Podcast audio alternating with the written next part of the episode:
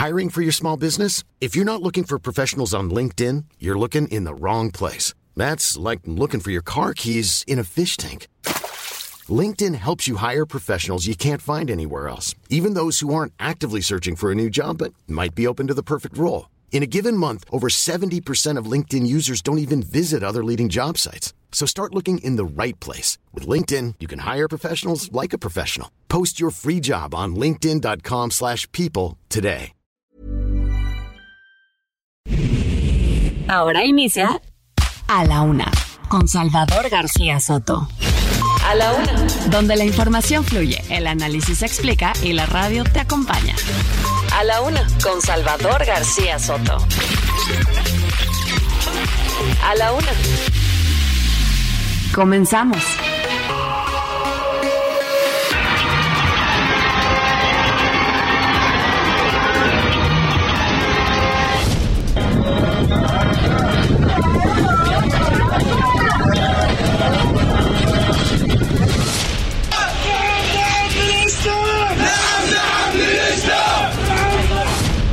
Yo no tengo miedo de un atentado, lo digo sinceramente. Lo que me da temor es que alguien le haga algo a mis hijos pensando que tenemos dinero, ¿no?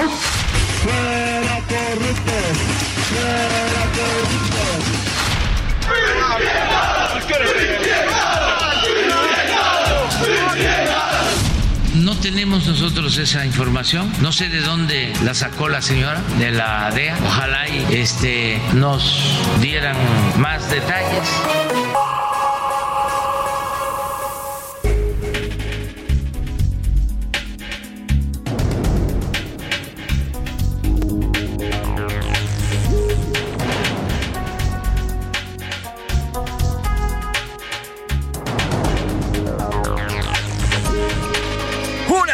Con un minuto, una de la tarde con un minuto. Bienvenidas, bienvenidos a la una con Salvador García Soto en el Heraldo Radio. A nombre del titular de este espacio, el periodista Salvador García Soto y de todo este gran equipo que hace posible ellas y ellos, profesionales de la radio, de la información, de la producción, les saludo con muchísimo gusto y les agradezco el, el favor de su atención. Yo soy José Luis Sánchez Macías y le voy a informar en esta tarde de viernes. Viernes, que te quiero viernes, por fin viernes 28 de julio. Ya estamos prácticamente cerrando este mes, último fin de semana de este mes, para ya perfilarnos al fin de julio. Y ahora sí, damos paso al mes de agosto, lo que esto significa, eh, y bueno, pues además también todo el resto de este año que ya prácticamente empieza su segunda parte final. Tenemos mucho que compartirle en esta tarde de viernes, ya le decía, pero antes eh, le cuento que estamos a 22 grados aquí en la capital, medio se asomó el sol, medio como que quiso ahí calentarnos aquí en la capital, pero lastimosamente o afortunadamente, va a salir y van a caer lluvias por la tarde, como ya se ha visto en toda esta semana. 24 grados centígrados tenemos como máxima y una mínima de 13 grados aquí en la Ciudad de México y hay un 70% de probabilidades de lluvia. Así también lo es en el centro y sur del país, hay un 75% de probabilidades de lluvia, también chubascos, algunos en el norte, pero bueno, la parte o la gran parte de estas lluvias está cayendo justo en el centro y sur de nuestra república. Además, también se están pronosticando fuertes granizadas así como también eh, tormentas eléctricas. Pues a estar preparados, el paraguas, el paraguas tiene que ser ya un aditamento normal para nosotros en estos meses, así que no lo guarde, cuídelo bien. Tenemos mucho que contarle y mucho que platicarle, pero eh, porque recuerde 24 horas que nos dejamos de escuchar, así que hay mucho que informarle. ¿Qué le parece si le voy adelantando los temas, los temas que tenemos para este, para este viernes? A la una, con Salvador García Soto. Hostigamiento. Un médico, el médico anestesiólogo Gustavo Aguirre, está siendo investigado por la Fiscalía General de la República y lo despojaron de su domicilio. Esto por adquirir legalmente legalmente fentanilo médico para suministrar a sus pacientes. Le voy a contar esta historia que ha provocado manifestaciones en varios estados de la República Mexicana. ¿Por qué? Porque una vez más este gobierno está abofeteando a los médicos y a las, y a las médicas que durante la pandemia, eso sí, eran superhéroes y hoy, y hoy son víctimas. Contra cárteles mexicanos, la DEA reveló que tiene información sobre la presencia de 44 mil elementos. Escuche bien, esto ya es un ejército, ¿eh? O sea, esto ya no, esto no se trata de pequeños grupos, son verdaderos ejércitos. Hay ejércitos en el mundo que tienen menos cantidad de elementos que los que tiene hoy, según la DEA, los cárteles en nuestro país. Cerca de 44 mil elementos de los cárteles de la droga en México están repartidos en más de 100 países, según un estudio de la DEA. Oiga, y otro más, sigue la mata dando. Otro elevador del Instituto Mexicano del Seguro Social volvió a fallar. Esta vez, ocho personas tuvieron que ser rescatadas allá en Guadalajara, Jalisco, en un hospital del Instituto Mexicano del Seguro Social. Afortunadamente, en esta ocasión no hubo heridos. Bajo la lupa, al menos 12 religiosos en México fueron acusados de actos de pederastia. Acusan a obispos y arzobispos de encubrirlo. Es y es viernes y los curuleros de San Lázaro nos presentarán la rola de la semana. Le cantan a la reunión del INE y la CONAGO. Oiga, esto que causó bastante conmoción eh, a mitad de semana, que aquí se lo adelantamos y se lo informamos. Esta reunión en privado que tuvo el Instituto Nacional Electoral con los gobernadores, pero que además también eh, causó que fueran encerrados los compañeros periodistas. ¿Para qué? Para impedir su trabajo, que pudieran reportar lo que estaba pasando con la asistencia de los gobernadores. Y bueno, también esta sesión que tuvieron en lo obscurito, así tal cual, porque no la publicaron, no hicieron público de qué hablaron los gobernadores con los consejeros. Bueno, pues de eso nos van a hablar los curuleros. Oiga, también le contaré de un caso. Hay una mexicana, está siendo reportada la violación masiva de una mexicana en París. Le voy a contar esta historia. Son tres mexicanos que habrían sido ya, eh, pues habían eh, en diferentes países sido víctimas o al parecer sido víctimas de algún tipo de delito diferente. En Canadá le contaba un joven, fue secuestrado y se encuentra secuestrado allí en Canadá. En Alemania una joven, Fernanda Sánchez, se encuentra como desaparecida y hoy sabemos que en París otra joven de 27 años eh, habría sido violada eh, por cinco jóvenes allá en París, Francia. Y en los deportes, aplicadito, Sergio Checo Pérez, el original, ¿eh? No este diputadete que se hace llamar y que se puso así el nombre. Por fin se aplicó en las calificaciones y saldrá en el segundo lugar, perdón, senador, no diputado, senador. Y saldrá en el segundo lugar de la parrilla para el Gran Premio de Bélgica que se correrá este fin de semana. Además, el América ya debutó en la, en Cup con una goleada al líder de la MLS. Y las Chivas, las Chivas de Salvador García Soto perdieron 3-1 ante el Cincinnati. Así que las Chivas se inauguraron ya en la League's Cup, pero lo hicieron con el pie izquierdo. Las Águilas, las Águilas dándolo todo. Como ve, tenemos un, programa bastante movidito, bastante platicadito y bastante variado para informarle y también para entretenerle, porque hoy es viernes, tendremos música. La música de este viernes se la vamos a dedicar a la amistad. ¿Por qué? Porque este domingo 30, este domingo 30 de julio se celebra el Día Internacional de la Amistad. Este día se conmemora en todo el mundo y tiene como objetivo fomentar la amistad no solo entre las personas, sino también entre las naciones, países, culturas e individuos, además de inspirar la paz mundial y tender puentes entre las distintas comunidades. ¿Usted qué haría sin amigos? Híjole, yo sin mis amigos, la verdad es que no sería nada. Hoy los amigos son no solamente quienes nos acompañan en los momentos alegres, pero también en los momentos tristes y en los nos sacan adelante cuando existe algún tropiezo de la vida. Así que hoy, a través de la música, vamos a celebrar a la amistad. Sin nada más que decir, ¿qué le parece si nos vamos a las preguntas del día? Porque como siempre le digo, este programa es nada, absolutamente nada, sin usted. En A la Una te escuchamos. Tú haces este programa. Esta es la opinión de hoy.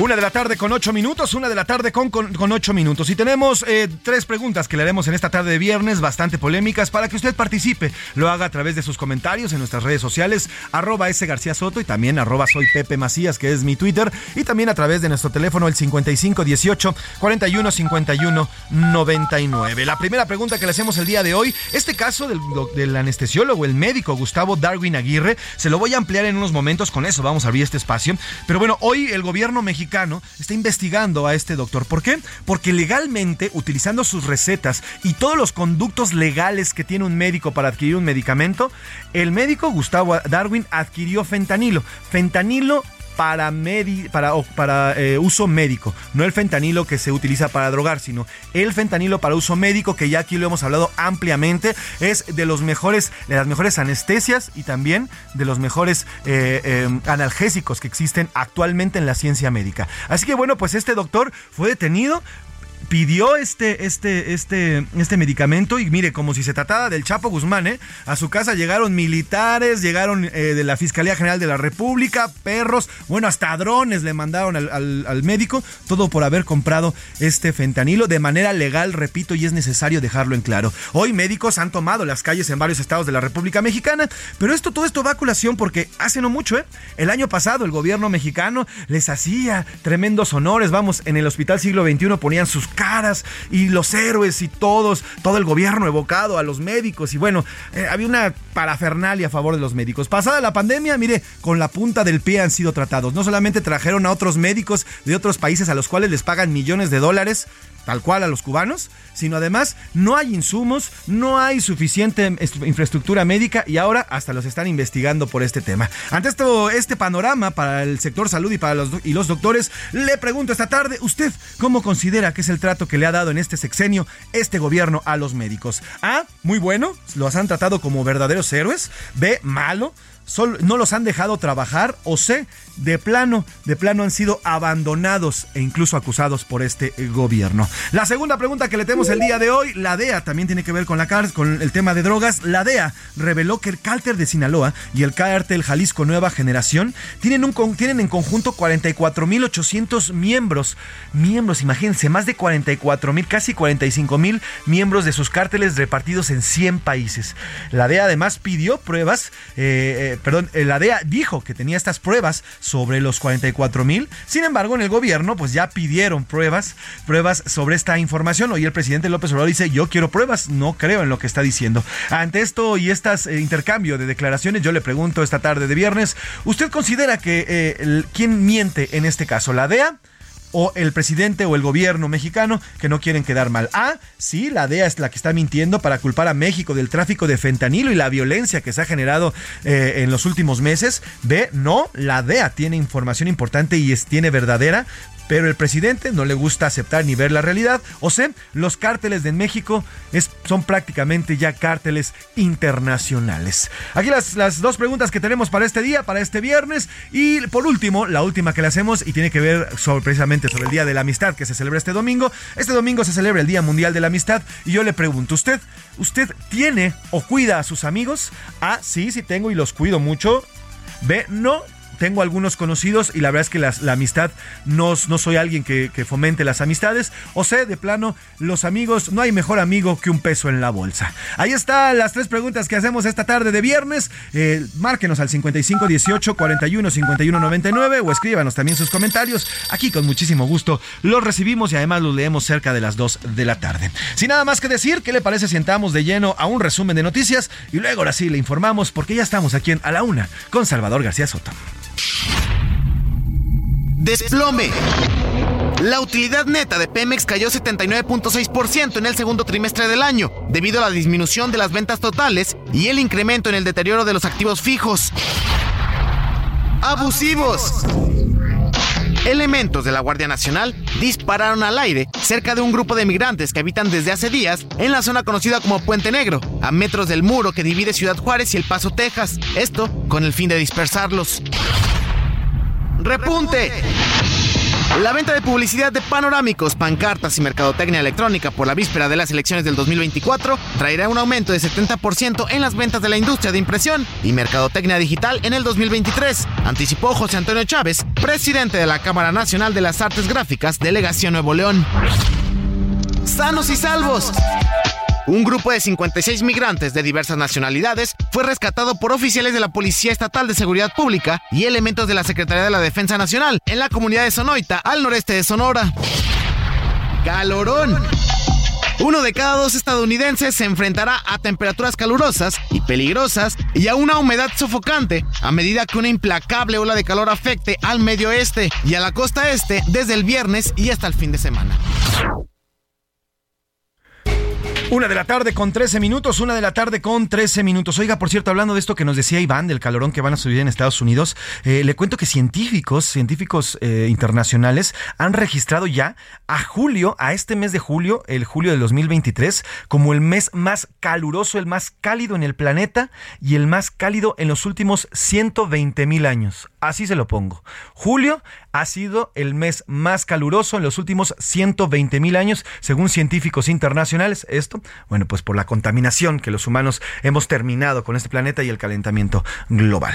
Regresamos a temas domésticos aquí en, nuestro país. Bueno, pues el médico anestesiólogo Gustavo Darwin, quien vive en Los Cabos, allí en Baja California, en Baja California Sur, enfrenta desde hace un mes una investigación penal luego de adquirir fentanilo para uso médico. Eh, el anestesiólogo Gustavo Darwin es una persona profesional que se dedica a, como lo dice su, su, especialidad, a la anestesiología.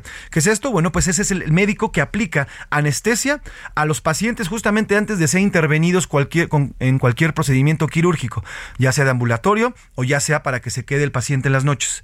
El fentanilo, aquí lo hemos platicado, es un medicamento es un medicamento que ha resultado eh, tener muchos más beneficios que otros opiáceos o que, otros, eh, que otras anestesias. Es, tiene muchísimas bondades porque además es mucho más barato que la morfina, pero además tiene las bondades de la recuperación de los pacientes, pero además aplicado de la mejor de la mejor forma en el proceso de la anestesia para un paciente no solamente se duerme o queda anestesiado de manera rápida y efectiva, sino también al despertar los eh, los efectos secundarios son mucho menores que otros medicamentos como la morfina, le digo. Es por eso que los, los anestesiólogos han defendido la aplicación del fentanilo de uso médico para este tipo de intervenciones. En todo el mundo se aplica el fentanilo de uso médico.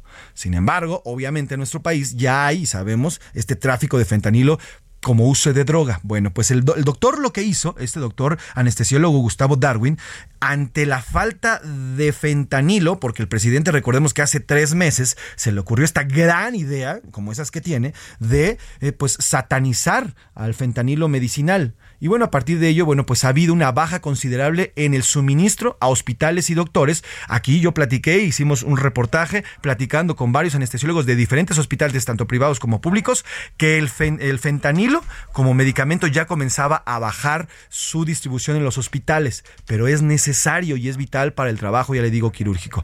Y bueno, pues ante esta falta de esta, de esta anestesia, eh, el, el, doctor el Gustavo Darwin hizo un pedido de fentanilo, un pedido legal a través de sus recetas que tienen números de series y códigos de barras de fentanilo.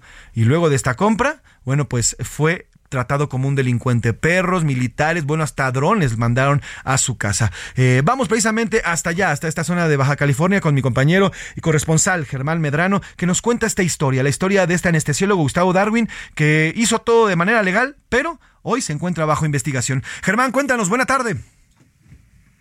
¿Qué tal? Buenas tardes, José Luis. Efectivamente, es una lamentable historia que ocurrió el pasado 21 de junio cuando la Fiscalía General de la República, la Marina Armada de México, policías municipales, drones y binomios caninos rodearon su casa para realizar un cateo por este supuesto tráfico de fentanilo, el cual, según documentos que el propio anestesiólogo Gustavo Darwin Aguirre Castro mostró, fueron adquiridos legalmente con base a su registro en la Comisión Federal para la Protección contra Riesgos Sanitarios, COPEPRIS. Eh, te comento que a todo esto su esposa y dos hijas no han podido regresar a su casa, han tenido que someterse a terapia psicológica por el impacto que representó esta irrupción de la FGR a su hogar y también fueron aisladas en una habitación para ser interrogadas y amenazadas con ser enviadas al DIF municipal. Vamos a escuchar justamente una de las más recientes declaraciones de Gustavo eh, Darwin Aguirre, anestesiólogo, quien está viviendo este calvario. Quitan los sellos y entran a la casa. Están entrando a la casa y están violentando. Tengo miedo de que vayan a agregar una pendeja en la casa. Germán. Sí. Germán, cuéntanos. Correcto. Eh, el abogado dice que cuenta con todos los documentos legales que avalan la compra de estas cuatro cajas con seis dosis de fentanilo cada uno que le fueron encontradas en su domicilio y bueno, no representan esto ningún delito. El día de hoy se llevaron a cabo marchas en el municipio de Los Cabos con otros médicos anestesiólogos pidiendo eh, obviamente un esclarecimiento de estos lamentables hechos y que también eh, solicitaban que la FGR entregara este inmueble ya a su familia porque pues bueno, eh, finalmente la están pasando muy mal. Es el reporte, José Luis. El cual te agradezco, Germán. ¿Dónde está en estos momentos el médico anestesiólogo Gustavo Darwin, Germán? Se encuentra en el municipio de Los Cabos. Esta mañana dio una conferencia a algunos uh -huh. medios de comunicación ahí en la Marina de Cabo San Lucas. Y, y, bueno, seguirá obviamente durante el transcurso de los próximos días ejercitando opciones al lado de su abogado. Ahora, ¿ha sido detenido en algún momento, Germán, el doctor anestesiólogo, o simplemente hay una investigación y luego de este cateo, como si se tratara del Chapo Guzmán pues, en su casa? Justamente sobre esto que estás comentando, José Luis, se preguntan todos dónde está la de investigación. El abogado no ha podido tener acceso a esta carpeta, ni mucho menos le han presentado eh, las órdenes de cateo en sus casas. Simplemente el día eh, eh, denunciaba que habían llegado supuestamente a cambiar los sellos que delimitaban la propiedad y no, aparte de, eh, de, cambiar los sellos, se metieron al interior de la casa otra vez para hacer una nueva revisión. Esto es lo que le refiere eh, Gustavo Darwin Aguirre de los más recientes hechos ocurridos aquí en Los Cabos. Pues estaremos pendientes, Germán, de todo lo que vaya generar, generándose alrededor de este tema y te pido que si hay alguna actualización, hagamos en contacto de inmediato para actualizar al público. ¿Te parece? Definitivamente, José Luis, gracias. A, a, ti, Germán, Germán Medrano, nuestro corresponsal allá en Baja California. Y mire, no solamente hubo marchas allá, también hubo en, en estados aledaños. Vamos a Sinaloa, vamos a Sinaloa. Eh, en, en, unos minutos vamos a ir a Sinaloa porque también hubo, también hubo algunas marchas y protestas. También en Sonora hubo, hubo varias protestas. También en Sonora algunos eh, médicos salieron a protestar por esta investigación. Vamos precisamente con Gerardo Moreno que nos cuenta de estas marchas allá en Sonora. Exigimos se garanticen sus garantías individuales, se respeten sus derechos humanos, se les escuche, se les respete. Hola, ¿qué tal José Luis? Qué gusto saludarte desde Sonora, donde te quiero platicar que aquí también se sumaron a las manifestaciones para exigir justicia por el caso del doctor Gustavo Darwin Aguirre Castro, el anestesiólogo de Los Cabos, Baja California, que enfrenta un proceso legal por suministrar fentanilo para fines médicos. Decenas de integrantes del sector salud se manifestaron este viernes por las calles de Hermosillo. Médicos, enfermeras y laboristas salieron a las calles para mostrar su solidaridad. Aquí fue el anestesiólogo Manuel Antonio Martínez, quien elevó la voz a nombre del gremio, pidiendo que no criminalicen su actuar como médicos, porque finalmente no son criminales ni narcotraficantes. Además, resaltó que el fentanilo que ellos utilizan para trabajar no es el fentanilo que es el problema ahorita con las drogas. Por su parte, el doctor Rogelio Dorarte Arrellano señaló que muchos profesionales de la salud se ven expuestos a situaciones similares.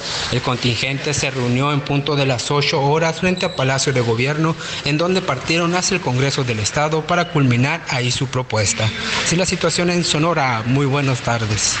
Gracias, gracias Gerardo Moreno. Pues ahí está, así está la situación que está imperando en el estado, en el estado de Baja California y bueno, pues ya los estados aledaños. Hay una fuerte convocatoria a nivel redes sociales de médicos, doctores, doctoras y trabajadores de la salud. ¿Por qué? ¿Por qué? Porque esta petición y esta exigencia se suma, se suma a las exigencias que ya hemos visto en los últimos meses. Mire, yo se lo contaba al inicio de este espacio. ¿Se acuerdan la pandemia? En la pandemia vimos a los médicos que a pesar de que no había insumos, a pesar de todas las deficiencias provocadas por este mismo gobierno en el sistema de salud, por sus cambios de arriba y para abajo de, de, de, del INSABI y demás cosas, a pesar de todo ello, los doctores y las doctoras estuvieron al pie del cañón, lo mismo enfermeras, camineros y todos los trabajadores de salud. Fueron héroes, así se les llamaba, así se les decía. Había y hubo homenajes en el siglo XXI, pusieron sus caras y demás.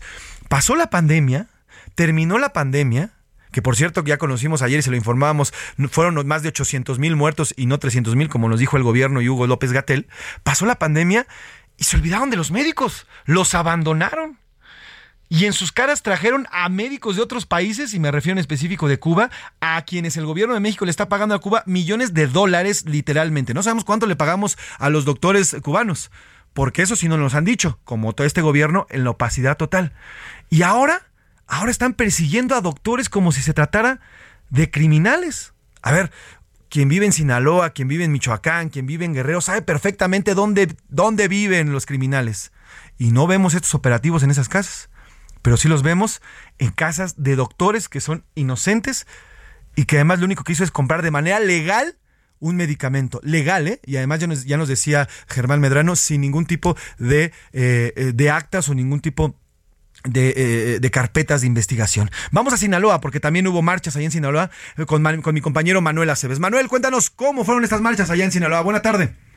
Buenas tardes. Efectivamente, el gremio médico en Sinaloa salió a las calles para exigir justicia tras darte a conocer este caso, el caso del doctor Gustavo Sí, Darwin dije- Aguirre, a quien la Fiscalía General de la República incautó su domicilio bajo el argumento de tráfico ilegal de fentanilo. Con cartulinas, pancartas en mano, exigieron justicia y un trato digno para, para los médicos y que acusan pues toda una serie de irregularidades eh, en cuanto a este caso.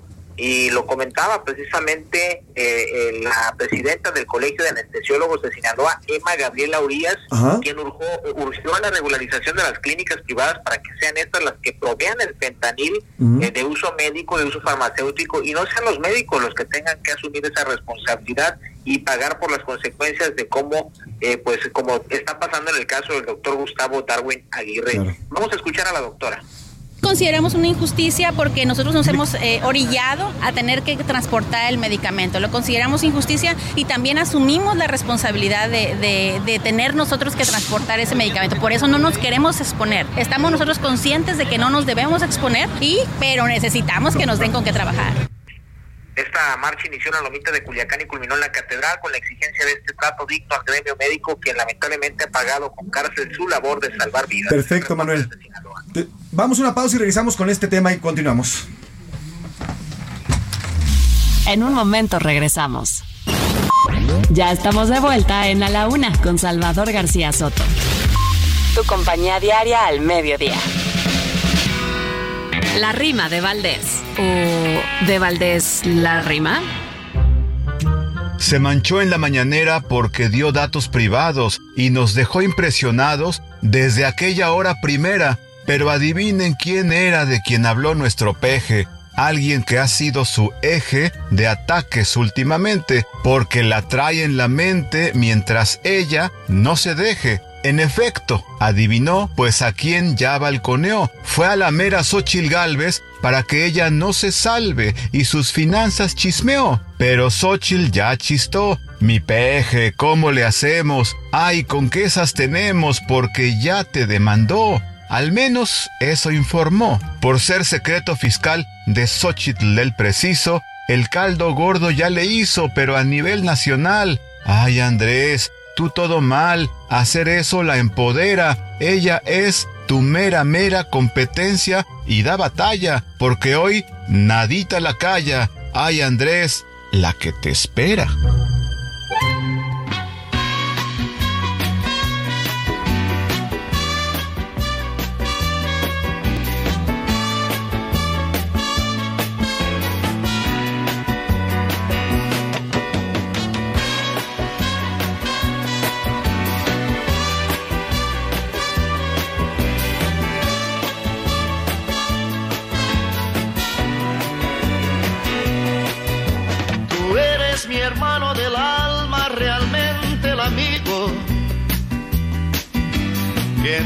Camino y jornada está siempre conmigo.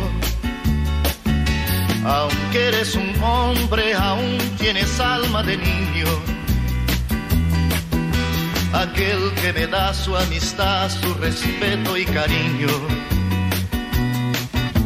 Recuerdo que juntos pasamos muy Una de la tarde con 32 minutos, una de la tarde con 32 minutos. Recuerde que hoy estamos eh, conmemorando el Día de la Amistad que se va a celebrar este domingo 30 de julio. 30 de julio se va a celebrar el Día Mundial de la Amistad. Y bueno, pues es necesario recordarla también con esta canción de Roberto Carlos. Se llama Amigo, fue publicada en 1977 y está dedicada y se le dedica y se le escribió a su amigo Erasmo Esteves, un amigo, un amigo que estuvo con Roberto Carlos desde que fueron pequeños, desde que fueron niños. Y bueno, como bien le dice la canción, fue su más fiel acompañante y amigo. Esta misma canción en 1979 fue retomada por México, por nuestro país, ante la primera primera visita de Juan Pablo II a México, que ya le digo ocurrió en 1979. Este fue el himno que se ocupó por parte del gobierno mexicano para dedicarle al Papa Juan Pablo II. Sin embargo, esta canción fue escrita, le decía, por Roberto Carlos para celebrar y recordar y bueno, dedicársela a su mejor amigo que era eh, Don Erasmo Ester. Estrépale mi Luis, esto es Roberto Carlos, amigo de 1977 y estamos escuchando música sobre la amistad. En ciertos momentos difíciles que hay en la vida, buscamos a quien nos ayude a encontrar la salida. Y aquella palabra de fuerza y de fe que me has dado. A la una. Con Salvador García Soto. Una de la tarde con 33 minutos, una de la tarde con 33 minutos. Vámonos hasta Francia, hasta París, Francia, con eh, Florencia Ángeles. Ella es periodista independiente allá en Francia, porque se está reportando una, una violación multitudinaria a una joven de 27 años, una joven mexicana. Pero hacemos precisamente contacto hasta allá, hasta Francia, con eh, Florencia Ángeles. Eh, ella es colega periodista en Francia. Cuéntanos, Florencia, ¿qué ha ocurrido y qué, qué reporte se tiene sobre, este, sobre esta agresión a una joven mexicana allá en París. Buenas noches para ti, buenas tardes por acá en la Ciudad de México. Florencia. Parece que tenemos problemas para comunicarnos con eh, Florencia, pero ahorita vamos a retomar la vamos a, vamos a limpiar la llamada y vamos a retomarla para eh, por, este reporte que se está registrando. Ahora sí ya te tenemos en la línea, Florencia. Buenas noches para ti allí en Francia. Muy buenas tardes. Le decía que efectivamente, pues unos hechos lamentables que ocurrieron la madrugada eh, de jueves a viernes, cerca de la una de la mañana, alrededor de la Torre Eiffel, en el Campo Marte, donde pues se reúnen cientos, miles de turistas día con día. Eh, eh, pues se registró esta agresión por parte de cinco hombres a una joven de 27 años, turista mexicana, que estaba en la zona sola, de lo que se sabe por parte de la Fiscalía de París, eh, recordemos que, bueno, a ver, aquí estamos en verano en París y es muy eh, frecuente que en Campo Marte, en Champ de Mars, eh, pues haya varios grupos de turistas o de parisinos que van a darse pues cita ahí en la, en la tarde, tarde de noche de estos jarcos para disfrutar justamente de estas tardes de verano. Lamentablemente, pues esta tarde de verano terminó muy mal para esta chica mexicana. Fueron cinco sujetos que le agredieron sexualmente. De los cinco, dos ya han sido detenidos. Eh, tres siguen todavía eh, siendo buscados por parte de la policía que ha abierto una investigación por violación en reunión. Y lamentablemente, eh, José Luis, no son pues los primeros hechos que se registran alrededor de la Torre Eiffel. Se han registrado agresiones sexuales y robos.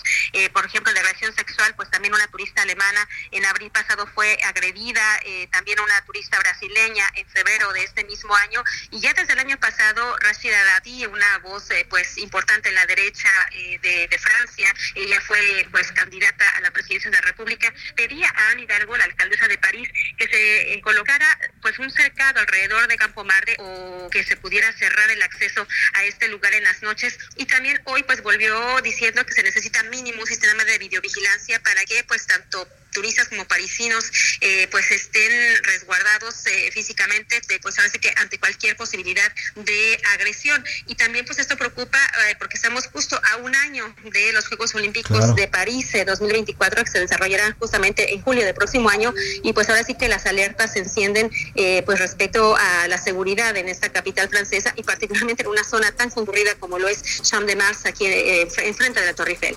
Pues Florencia, hasta el momento hay dos personas detenidas. Nos dicen que hay de las otras tres personas? Eh, eh, ¿Se sabría si estuvieron con ella o estuvieron, no sé, en alguna reunión juntos o fue un encuentro, en ese momento los eh, jóvenes se encontraron con la joven o cómo fue? ¿Se sabe algún, algún dato extra?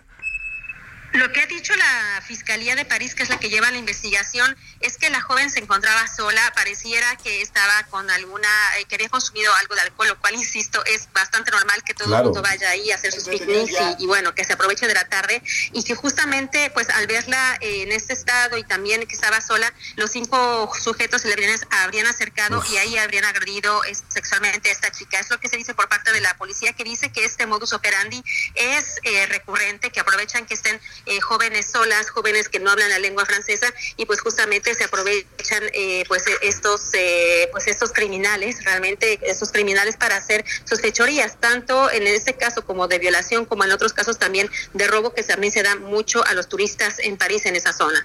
Florencia, ¿se sabe si los agresores son de origen francés o tienen algún origen de otro país? No se sabe todavía, es justamente una de las grandes interrogantes. Eh, se sabe, por ejemplo, que es una zona evidentemente donde hay muchos turistas y también donde eh, pues hay eh, también comerciantes, vendedores ambulantes. por ejemplo, se sabe que de lo que te comentaba, que de las agresiones que se dieron en los meses anteriores, por ejemplo, un pues joven, justamente un vendedor ambulante pakistaní, fue el que salvó a Benitas, a la turista alemana que estaba siendo agredida. Entonces, eh, eh, esto fue, te decía, en abril pasado, del caso de esta chica mexicana, eh, de estos cinco jóvenes, aún no se sabe la nacionalidad o el origen, si son también residentes, pues finalmente legales o no en Francia. Así que, bueno, todavía estamos en esta incógnita del perfil de estos, pues, de estos criminales y de los tres que se están todavía, pues, que se dieron a la fuga y que están siendo buscados por. Por último, Florencia, las autoridades mexicanas, las autoridades diplomáticas allá en Francia han dicho algo. He estado revisando las redes de la Embajada de, de México en Francia y las mismas secretarias de Exteriores no han emitido comunicado alguno, pero allá las autoridades mexicanas han dicho algo. No, absolutamente nada. De hecho, eh, justamente les escribí, no he tenido respuesta. En cuanto la tenga, se las comunico, pero por el momento no ha habido ninguna eh, reacción oficial, al menos no sabemos si tampoco se le ha dado o no eh, pues atención a, directa a esta víctima que sería por parte del consulado, que normalmente es la que atiende eh, sobre todo el consulado a los turistas y a los eh, ciudadanos mexicanos aquí en París. Así que estamos al pendiente de la reacción que haya por parte de las autoridades mexicanas. Por el momento no se ha dado. Pues Florencia Ángeles, periodista eh, independiente en Francia, en París, Francia, te agradezco estos minutos, esta colaboración eh, y te agradezco que nos hayas informado al público de la UNA aquí en el Aldo Radio, aquí en la Ciudad de México. Muchas gracias, Florencia, que tengas buena noche por allá en Francia. Igualmente para ustedes, muy buena tarde. Pues ahí está, ahí está este detalle. Cinco personas habrían abusado sexualmente de una mexicana de 27 años allá en París, Francia. Esto ocurrió la noche de este jueves, luego de eh, que, bueno, pues la joven, lo primero que se sabe es la joven estaría caminando por Champs de Mart, este, este espacio que se encuentra justamente debajo de la, eh, eh, de la Torre Eiffel. Es un gran parque, es una gran explanada que se encuentra debajo de la Torre Eiffel. Ojo, todos los parques nacionales allá en Francia cierran por las noches. Esta explanada es la única que no cierra porque precisamente es la que la que está circundando, por así decirlo, eh, la, Torre Eiffel. Y bueno, pues ya desde varios meses han pedido los mismos eh, parisinos que cierren por las noches eh, por la falta de seguridad. Así que una joven de 27 años de origen mexicano habría sido violentada sexualmente por cinco personas, cinco hombres en París, Francia. Ya dos, hay dos personas detenidas. Hasta el momento no hay ningún tipo de comunicación de las autoridades mexicanas en Francia. Sin embargo, bueno, pues ya las autoridades francesas ya comienzan a, a dar reportes. conforme vaya dando la información, aquí se lo estaré actualizando. Vamos a otros temas. A la una, con Salvador García Soto. Una de la tarde con 40 minutos, una de la tarde con 40 minutos. Oiga, la DEA acaba de dar a conocer eh, un reporte sobre los grupos criminales, principalmente el cártel de Sinaloa y el cártel Jalisco Nueva Generación. Dan detalles en específico, uno de ellos que ya cuentan con más de 40 mil elementos dispersos en prácticamente 100 países. Iván Márquez nos cuenta. Cárteles del narcotráfico en México están en la mira de la Agencia Antidrogas de la DEA. Y es que Ann Milgram, administradora de este organismo, alertó que nuestro país produce fentanilo en gran cantidad, por lo que es una amenaza para Estados Unidos. Su prioridad es perseguir y derrotar a los cárteles de Sinaloa y Jalisco Nueva Generación, a quienes acusó de tener más de 44.800 miembros a lo largo de 100 países. Entonces, una de las cosas que hemos hecho es dar un paso atrás y estamos mapeando estos dos cárteles en todo el mundo y en los Estados Unidos, por lo que hemos podido identificar no solo a los miembros de esos cárteles, sino también a los facilitadores y mayoristas, los lavadores de dinero y también las personas en nuestras comunidades que son esa última milla que están poniendo ese fentanilo en manos de un estadounidense. Además, la DEA señala a los chapitos de Sinaloa como los principales responsables del tráfico de fentanilo, por lo que ya hay órdenes de aprehensión desde 2011. Es importante el tema, ya que este tipo de opioide es hasta 50 veces más potente que la heroína, generando 200 muertes al día en el país estadounidense. Para muestra del problema, durante el año pasado la DEA incautó cerca de 400 millones de dosis mortales de fentanilo. Así, la preocupación de la DEA ante el tráfico de drogas provenientes de nuestro país. Para la una con Salvador García Soto, Iván Márquez. El panorama que nos presenta la DEA es un panorama, un panorama nada alentador y sobre todo un panorama que nos muestra un crecimiento exponencial de los grupos del crimen organizado. Pero vamos a analizar este tema y saludo en la línea y le agradezco que nos tome la llamada eh, a Lilian Chapa Colofón. Ella es consejera del Instituto para la Seguridad y Democracia AC. ¿Cómo está Lilian? Buena tarde. ¿Qué tal, José Luis? Me da mucho gusto saludarte. Al contrario, gracias a usted por tomar esta llamada. Hoy el presidente López Obrador, pues prácticamente desecha esto que informó la DEA el día de ayer, todos estos datos que nos ofrece la DEA. Y bueno, pues, ¿qué decir al respecto de estas dos versiones? Pareciera que son dos visiones de un mismo problema muy diferente. Eh, y mismo problema, pero dos visiones muy diferentes. Una desde el gobierno mexicano que dicen que no, que el ventanilo viene de China y pues prácticamente nosotros no producimos nada. Y otra que nos dice desde Estados Unidos que México es el mayor productor y que todo viene desde acá, desde nuestro país. Y entonces ellos están en Estados Unidos atacando y combatiendo al crimen organizado, no así en nuestro país. ¿Qué ver y qué, cómo analizar estas dos perspectivas, Lilian? Claro, creo que lo presentas muy bien, como dos perspectivas confrontadas y, y yo creo que pues lo primero que hay que decir, que, que todos lo sabemos, es que la, el ejercicio de las mañaneras con el presidente López Obrador pues es sobre todo político, no es, no es como un análisis, eh, no se presenta ahí un análisis de las eh, por parte de las dependencias de seguridad y sobre todo de la defensa nacional que, que hoy está a cargo de básicamente todo el tema de, seguridad pública desde lo federal.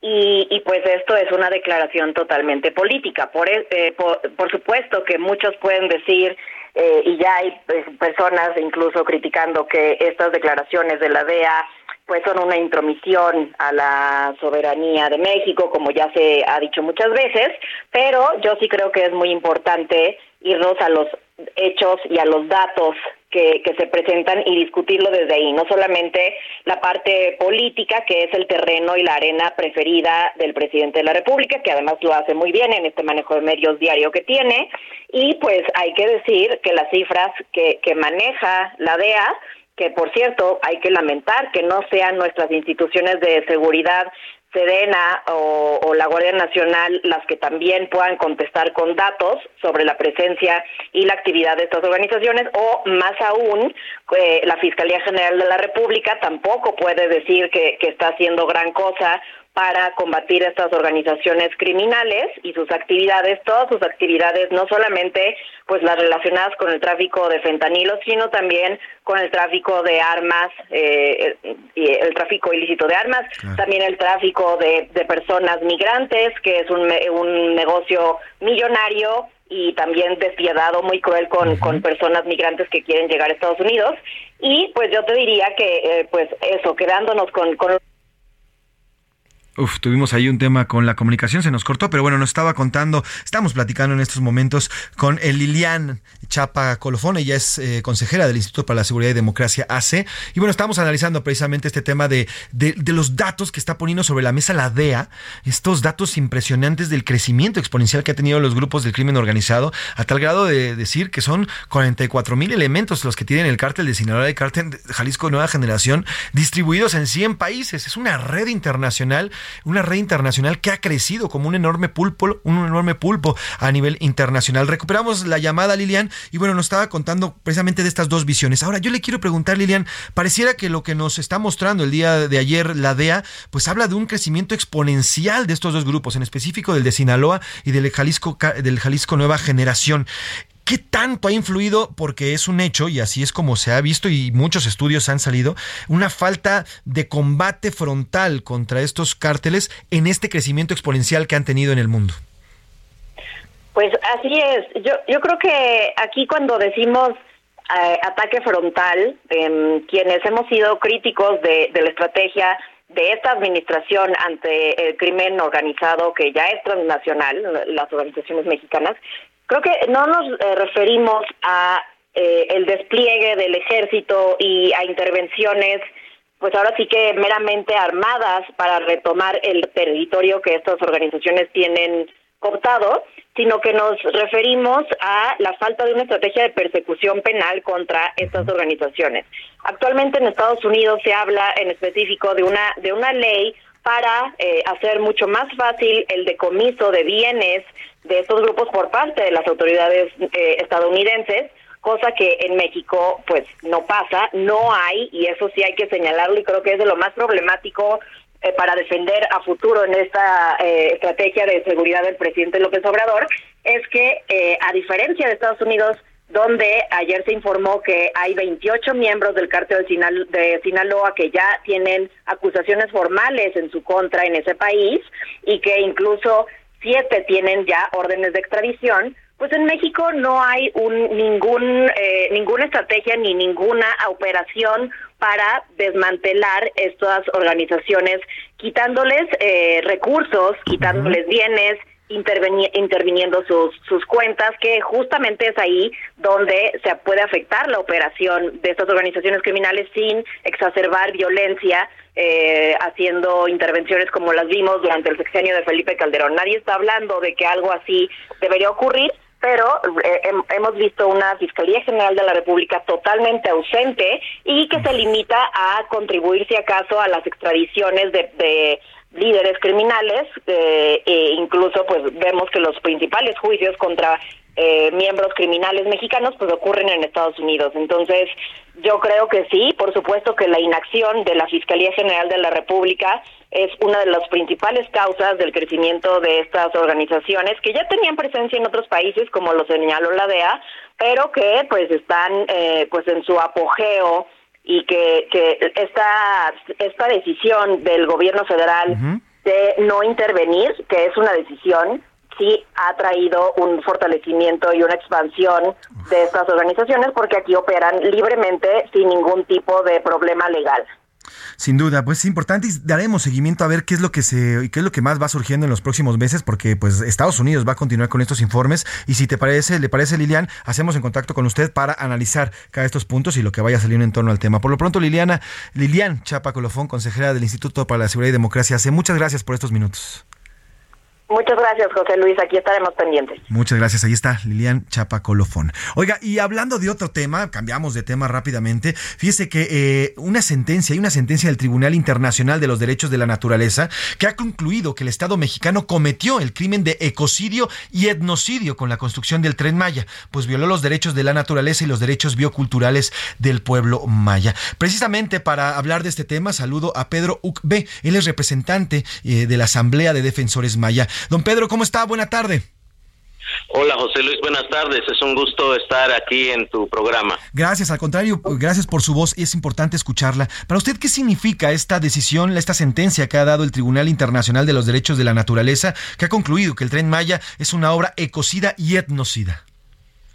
Bueno, para nosotros los pueblos mayas aquí en la península de Yucatán representa una, una luz importante de esperanza en nuestro corazón, toda vez que ha sido una constante agresión en contra de, de los mayas de, de la península, este proyecto, muchos proyectos desarrollistas y, y bueno, sobre todo este tren mal llamado Maya que encabeza el gobierno, pues este tribunal ha venido a constatar los daños que se ha eh, implementado a la naturaleza y, y bueno, se ha calificado como genocidio, etnocidio, ecocidio, que en realidad no se está exagerando con esos términos porque ha sido eh, amplia la devastación que se ha generado en torno a este proyecto. Entonces, para nosotros como pueblo maya es realmente una luz de esperanza esta palabra que se nos ha traído por gente respetable, por gente de todo el mundo que ha venido a constatar este daño.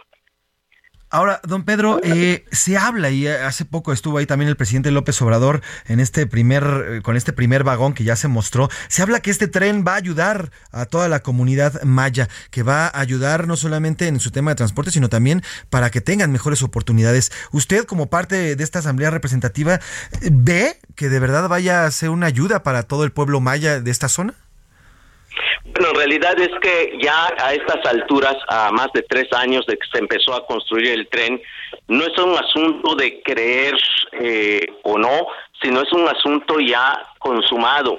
El, el gobierno vino a, a, decir que va a mejorar la condición de vida en salud, en educación principalmente de los mayas aquí en la península, pero a tres años que se ha empezado a construir este tren, lo que ha pasado es mayor pobreza, es mayor inseguridad, es eh, desplazamiento de la gente, es, es que en, en ningún momento se ha mejorado el sistema de salud y educación. Entonces es un problema no, no que vamos a esperar, sino que ya se está se está viendo. Y quienes se han beneficiado pues han sido las empresas y el ejército en este en este caso en los últimos tramos que son los que están haciendo su hotel allá en Calakmul. Y, y bueno los beneficiarios son los de siempre. Nosotros como como pueblo maya, pues somos los perdedores de siempre. Peor tantito porque ahora se nos ha arrebatado una gran parte del territorio a través de los decretos de expropiación que ha hecho el presidente y lo que nos ha quedado en realidad es la pobreza y la inseguridad y el, y el problema que tenemos de perder nuestro territorio en donde por mil, miles de años pues nosotros hemos hecho la vida. Entonces me parece que el presidente ha mentido y no es el, el caso en este digamos, eh, tema del tren únicamente, sino ha mentido sistemáticamente sobre este tema y sobre muchos otros temas. Pero en realidad lo que a nosotros nos interesa es esta situación que se, que se ha venido dando de, de una agresión permanente a través de estos proyectos desarrollistas aquí en la península de Yucatán, quienes pues salimos realmente lastimados, somos el pueblo maya. Don Pedro, me quedan eh, me queda un minutito, quizás de dos preguntas, a ver si las podemos resolver de la manera más breve posible. La primera de ellas, eh, ¿qué consecuencias traería consigo esta sentencia? Esta sentencia va a traer, entre otras cosas, una eh, especie de reflexión y de eh, organización mejor de la comunidad maya, del, pueblo maya, pero también en, en, cuanto a la cuestión legal, tiene que ver con una posibilidad de que las Naciones Unidas lo tome y entonces comencemos a hacerlo vinculante. Y por último, don Pedro, si usted me puede describir con una sola palabra, ¿qué ha traído consigo el tren Maya para la zona Maya? ¿Cuál sería? Muerte. Don Pedro, muchas gracias por estos minutos. Le agradezco y continuaremos, continuaremos de cerca este tema que es vital para nuestro país y sin duda ha traído fuertes consecuencias para ustedes en esta zona. Gracias por estos minutos y estamos en contacto. Muchas gracias, muy amable. Pues ahí está, ahí está este tema importantísimo, eh, importantísimo. Platicamos con Pedro Ugbig, representante de la Asamblea de Defensores Mayas. El Tren Maya es una obra ecocida y etnocida. Así lo ha declarado ya un tribunal, un tribunal internacional de especializado en ecología. Muerte, dijo él, ¿eh? Eso significa el tren Maya. Vamos a una pausa y regresamos a la una. No le cambies. Estás en A la Una con Salvador García Soto. Información útil y análisis puntual. En un momento regresamos. Ya inicia la segunda hora de A la Una con Salvador García Soto. A la Una. Donde la información fluye, el análisis se explica y la radio te acompaña. A la Una con Salvador García Soto. A la Una. Comenzamos.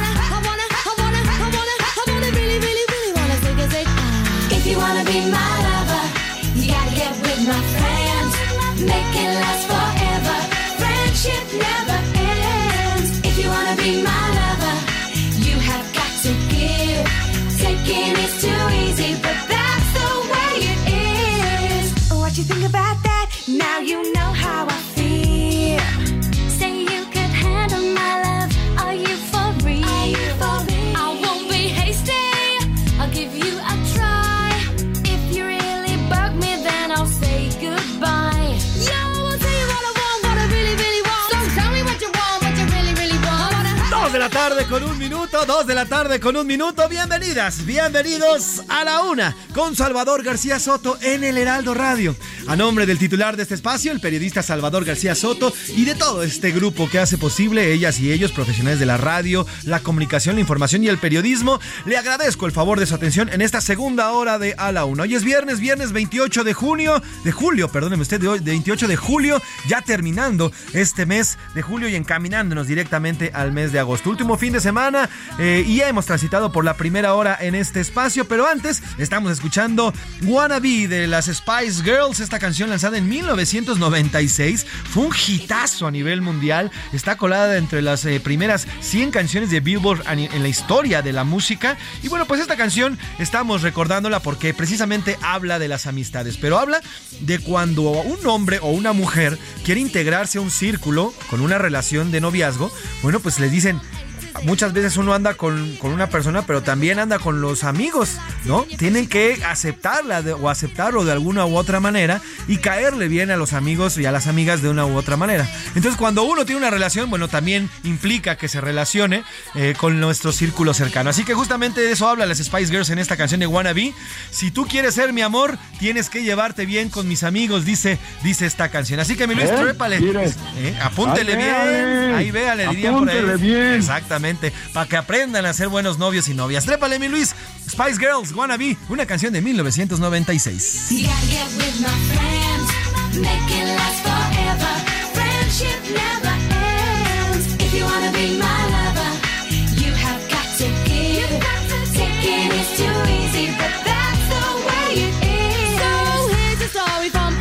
la tarde con tres minutos y continuamos con la información. Gracias por, sumarte, por sumarse en este espacio. Si usted está encendiendo su radio a través de, las- los medios digitales, gracias por sumarse a ese espacio. Eh, ya transitamos por la primera hora, le platicamos muchísima información. Hablamos del caso de este médico que en unos minutos vamos a platicar con su abogado, un doctor eh, allá en Baja California Sur, que fue detenido. Bueno, fue, está siendo investigado. Es el anestesiólogo Gustavo Aguirre. Está siendo investigado porque él de todas las maneras legales posibles compró fentanilo medicinal y bueno, pues ahora lo investigan como si se tratara, mire, el líder del cártel de Sinaloa, ¿eh? haga de cuenta que así lo están investigando. Vamos a hablar con su abogado porque esta investigación está hecha con las patas, llena de tropelías y además, bueno, pues una serie de, de abusos que han hecho en contra de este médico. Además, también platicamos, oiga, allá en París, Francia, y esta es información que se está generando en este momento. En París, Francia fue violada una joven de 27 años, una joven de origen mexicano. Eh, Cinco hombres, cinco personas habrían atacado sexualmente a esta joven que se encontraba en el campo Marte, Champs Mart, allá abajo de la, justamente abajo de la Torre Eiffel en París, Francia.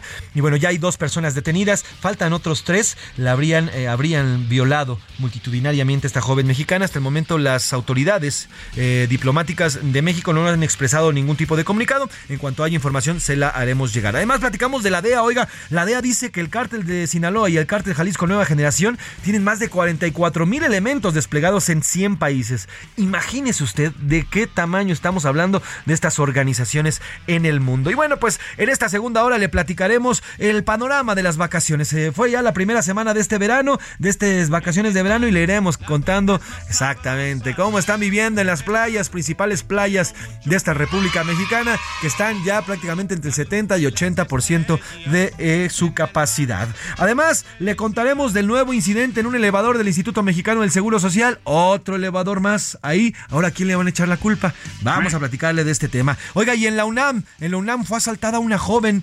Pero no ocurrió, no se crea, en, en- en los parques o en la zona aledaña, la UNAM. No, no, no, no. Fue dentro de una biblioteca. Dentro de una biblioteca de la Universidad Nacional Autónoma de México hubo un asalto. Se lo vamos a platicar también. En fin, como ve, tenemos un programa bastante nutridito, bastante, eh, bastante que platicarle todavía en esta hora. Además, tendremos los deportes, el entretenimiento, en fin, muchísima más información. Pero como siempre, la hora de este espacio, escuchamos sus opiniones y qué es lo que nos tiene que decir. Para eso ya está aquí Iván Márquez. ¿Cómo estás, mi querido Iván? José Luis, buenas tardes a todo el auditorio. Ya viernes. Hoy no está tan nublado, creo que el día está Gracias un poco más relajado. La ciudad sigue viéndose un poco desolada. Pero al final de cuentas se mantiene bastante gente que no tiene vacaciones o que va a salir la siguiente semana porque pues, se divide, ¿no? Ajá. Este, pero la veo muy tranquila la ciudad. Yo la verdad es que la disfruto muchísimo, disfruto mucho la ciudad. Yo he estado saliendo a caminar en las mañanas, está súper tranquilo. La lluvia, digo, sí, este, de alguna forma es necesaria, pero bueno, pues eh, está cayendo bastante lluvia y además la ciudad se, se goza y se disfruta en estas épocas. Pero por ejemplo, que llueva un fin de semana cuando estás descansando es mejor sí. este, una película, compañía, una amistad por ahí. Exacto, una, una novia, un novio, una amiguita, una amiguita, empiernarse y verla y ver llover, bueno, pues es una cosa ¿Cómo no? así se disfruta. Pero bueno, mi querido Iván Márquez, hicimos dos preguntas importantes, pero oye, antes de que te arranques con las preguntas, quiero preguntarte, ¿qué pasó en, la Universidad Nacional Autónoma de México? Este asalto que están reportando dentro de una biblioteca. A ver, cuéntame. Pues es increíble, José Luis, que pasen este tipo de, de, de cosas en, en una institución, digamos, si en la calle hay asalto, robo, Sí, sí, extorsión, en una universidad para que veas cómo estamos podridos como mexicanos, o sea... A ver, cuéntanos, ¿qué fue? ¿Qué fue? Bueno, te voy a contar rápidamente parte del comunicado de la UNAM que Ajá. emitió hoy, pero Ajá. que el hecho, el robo ocurrió el miércoles. Ok, se da a conocer hoy la información, pero el hecho ocurrió el miércoles. A ver, cuéntanos qué dice la UNAM. La tarde del pasado miércoles en la explanada de la Facultad de Medicina en Ciudad Universitaria, dos personas, una de ellas alumna, fueron despojadas de sus pertenencias por parte de un sujeto de la universidad, ajeno a la universidad, perdón, quien se dio la fuga, o sea que no lo detuvieron y que todavía están investigando. Personal de vigilancia de la facultad acudió al sitio tan tan pronto como fue informado del incidente, pero no lograron capturar al individuo. Bueno, entonces, a ver, una persona, ¿dentro de, de qué instalaciones fue exactamente? Ajena a Ajá, La, la persona, La persona es ajena, a la ajena. UNAM y ocurrió en una biblioteca. ¿En qué biblioteca Sí. ocurrió este asalto? en la, en la explanada de la Facultad de Medicina. En la explanada de la facultad. sí. La joven se encontraba dentro de la biblioteca, estaba haciendo sus estudios. Con otra persona con ajena. Otra persona ajena a la, a la universidad. Sale la joven, la joven sí es estudiante, se sale de la biblioteca y ahí la asaltan. Otra persona ajena a la universidad También. se mete y asalta a esta joven. Sí, o sea, es increíble la situación que pasa en México, que hasta en universidades no puedes estar tranquilo, personas. Imagínate su computadora, su celular, lo que le hayan robado. Pues ya no lo van a recuperar. Bueno, pues ya hay investigaciones, veremos a ver en qué para, pero bueno, por lo pronto la UNAM debería ya comenzar pues a acrecentar la inseguridad, porque pues esta la inseguridad es la que vivimos todos y ahora se vive hasta dentro Sí, de y la a las jóvenes, por ejemplo, nada más les quedó denunciar el hecho, que ya fueron atendidas por las autoridades universitarias y de la Ciudad de México. Bueno, pues veremos a ver en qué para, a ver qué dice la Secretaría de Seguridad y la Fiscalía de aquí de la Ciudad de México. Por lo pronto, hicimos eh, tres preguntas importantes y es momento de hacer la pregunta. ¿Qué dice el público? ¿Qué dice el público? Muchos mensajes, José Luis, pero me llamó uno en particular que hiló ambas preguntas. A ver, la de la. DEA y la otra cuestión que, que mencionamos de los médico. médicos. A ver. Me dice, hola José Luis y equipo de A la Una, muy buenas tardes, soy Alberto de Colima. Saludos, Alberto. Dice, indignante el trato al anestesiólogo Darwin. Ponen encima al- a los neerlandeses que le dicen que supuestamente deberían atrapar narcos y cárteles. Y eso también responde a la segunda pregunta. Dice, ya que la pregunta derivada de la DEA, esos neardentales, como los menciona, no tienen la inteligencia para investigar. O sea, se refiere al gobierno de... Sí, claro, a ver, bueno, es un hecho, ¿eh? Mientras, mientras a este doctor lo están investigando con todo el peso de la ley, pues todos sabemos quiénes son los que crean el fentanilo. O sea, hay estudios, la DEA les acaba de sacar un estudio donde nos están otra vez restregando en la cara que México es el productor. A ver, sí, de China vienen los precursores, los mismos precursores que se utilizan para hacer el fentanilo medicinal. Aquí es donde ya todo se tergiversa, donde la puerca, donde la puerca tuerce Torce el el rabo. Porque aquí es donde se produce el fentanilo medicinal. Ahora, dirán, bueno, es que China, manchados, nos mandan. ¿Y las, las aduanas? Sí, claro. Las aduanas son mexicanas. Pues que al final de cuentas es un proceso, José Luis. O sea, y, y si todos participan, son este parte de esa, de esa extorsión o de ese delito que están cometiendo. Entonces, si México es parte de, hay que aceptarlo. O sea, al final de cuentas, somos un país que está cercano a Estados Unidos y por el cual se va a transportar miles de, de kilogramos de droga. A ver, sí, ese es el tema.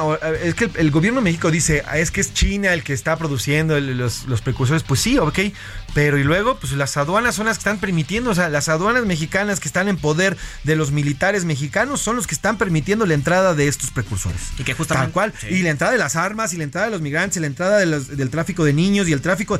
Todo entra por las aduanas. Todo entra por las aduanas. Hay un personaje que se llama André Fullón, que es está el director de la Agencia Nacional de Aduanas de México, que bueno, pues también habría que preguntarle a él, pues por dónde está entrando todo eso o por dónde está saliendo. Sí, claro. ¿no? Porque es muy padre echarle la culpa a China de que ellos, los precursores y demás, que a lo mejor sí lo hacen, pero le digo, hacen los precursores para el fentanilo también medicinal. Pero aquí en México es donde todo se tergiversa, donde entra por una, una aduana que está totalmente corrompida por el, por el crimen organizado, se produce aquí en México y luego se manda que sale a través de nuestras mismas aduanas hacia otros países. No pasa nada. No pasa nada, exactamente. Somos el país de no pasa nada. Pero es bueno. una cadenita. Te voy a mandar otro, otro saludito, ver, José Luis. Y saludos desde Iztapalapa. Eso, de Iztapalapa para el mundo. Saludos Tengo muchos amigos, respondiendo a la de las amistades, dice, tengo muchos amigos y trato de frecuentarlos siempre. Sí, es muy importante, es muy importante tener amigos. A ver, mire, en esta, yo no sé cómo usted lo vivió en la pandemia, pero en la pandemia, a mí, por ejemplo, cuando me dio, cuando me dio el COVID, ahí me di cuenta, por ahí hubo varias personas que fueron a visitar. Obviamente iban bajo su propio riesgo, porque yo estaba solito ahí en mi depa, pero por ejemplo ahí estuvo Isaías Robles que me fue y me dejó comida así, literalmente digo, obviamente con sus precauciones, ¿no? Sí, claro. Llegó así con su cubrebocas y toda la lana, pero y, y ahí está tu comida y se echó a correr, ¿no? Pero al final es la gente, la, la gente la que te levanta. Obviamente mis papás, que decir de Mario Maldonado, que es mi carnalazo también, que estuvo ahí siempre. Entonces, en esos momentos cuando uno está down, cuando uno está, híjole, que se lo está llevando la tiznada, son los amigos lo que siempre a uno lo saca. Entonces, pues yo también, yo también aprecio, tengo muy, muy queridos amigos, los amo y bueno, siempre es también importante ser condescendientes y ser y responder con la misma amistad a ellos. ¿no? Y responder bajo cualquier circunstancia. Estés enfermo, estés bien, estés bien. Dicen que los amigos se forjan cuando estás en malos momentos, ¿no? Entonces hay que forjarlos tanto los buenos como los malos. Sí, exactamente. Pero bueno, ¿y qué más? ¿Qué más nos dice Ivancito? Un mensajito dice, ¿qué tal los traficantes de López Obrador? Los consiente y saluda respecto al tema de la DEA. Y lo dice sobre los médicos. Para empezar, el, el médico mexicano no está protegido por derechos humanos. Es lo que falta. Y qué poca memoria tiene el presidente. Porque en el COVID, bien que los alababa y ahora ya los menosprecia. Es lo que les digo, o sea, a los médicos los tienen de verdad pobres, o sea, pobres doctores. No solamente yo, yo, yo tuve eh, una, yo tuve una relación muy cercana con doctores y con doctoras y bueno, pues ese tema de cómo los tratan, cómo los maltratan, cómo incluso ellos tienen que, de- que poner de su propio dinero para tener insumos, es de verdad es increíble y este gobierno los ha abandonado a pesar de que al inicio del gobierno que fue prácticamente 2020 cuando comenzó la, la- la pandemia, los doctores ahí estuvieron al pie del cañón. Yo conocí doctores que decían, "Ta, no me importa, voy a ir a atender gente. Sí. Y oye, oye, fulanito, oye, fulanita, pero te vas a enfermar de COVID, no hay vacuna. Me vale más, voy a ir a atender gente. Y hoy están siendo totalmente vituperados, ofendidos y, y pero qué mal, qué mal ha tratado el gobierno. a estos Y aparte, sobre todo las protestas que han ocurrido, que les hemos informado en este espacio, en Tijuana y en algunos otros, otros estados del país, que igual, o sea, se quejan por la basificación que no se ha dado, que porque les, les prometieron que por el COVID los iban a, a basificar. Este, la falta de insumos, eh, medicamentos psiquiátricos para cáncer, todo lo, que, aqueja quieras, el sistema lo de que salud. se te ocurra, o sea, el tema lo estamos sufriendo de los dos lados, ¿eh? Y todo es ocasionado por este gobierno, de los dos lados. Los pacientes que no...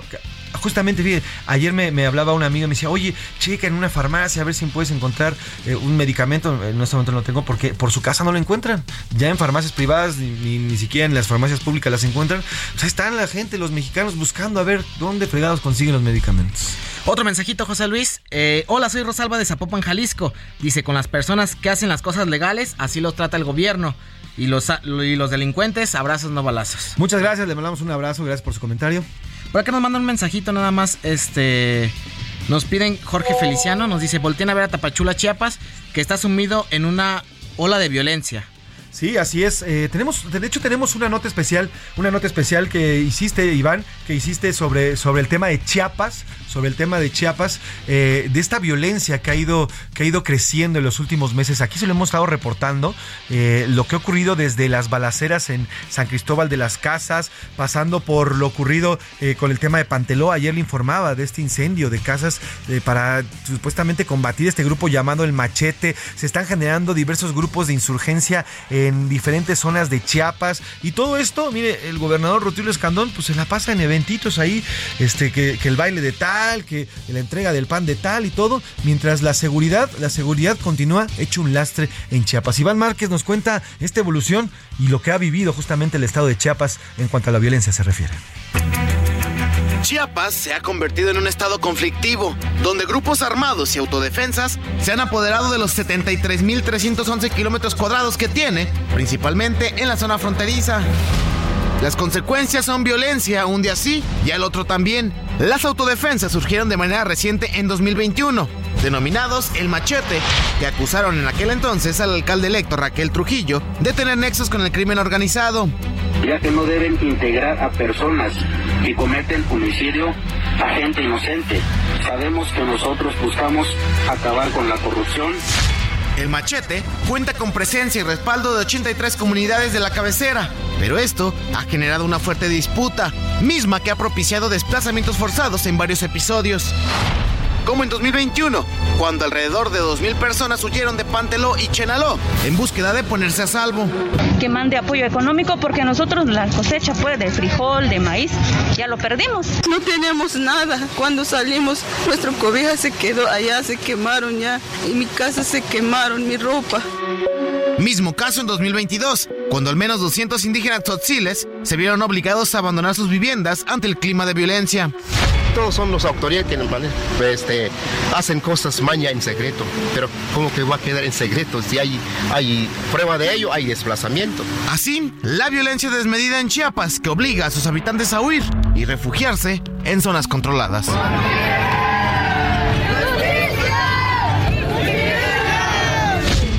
Para la una con Salvador García Soto, Iván Márquez. Cuando inició este gobierno, antes de este gobierno, la, pues, la promesa era primero los pobres, ¿no? Hace rato platicamos con uno de los líderes de los pueblos mayas, allá en la zona de la península de Yucatán, con Pedro Uc, que es uno de los eh, líderes de esta zona maya, y nos decía, a los pobres nos han abandonado. Lo que ha pasado con el tren Maya es pura muerte.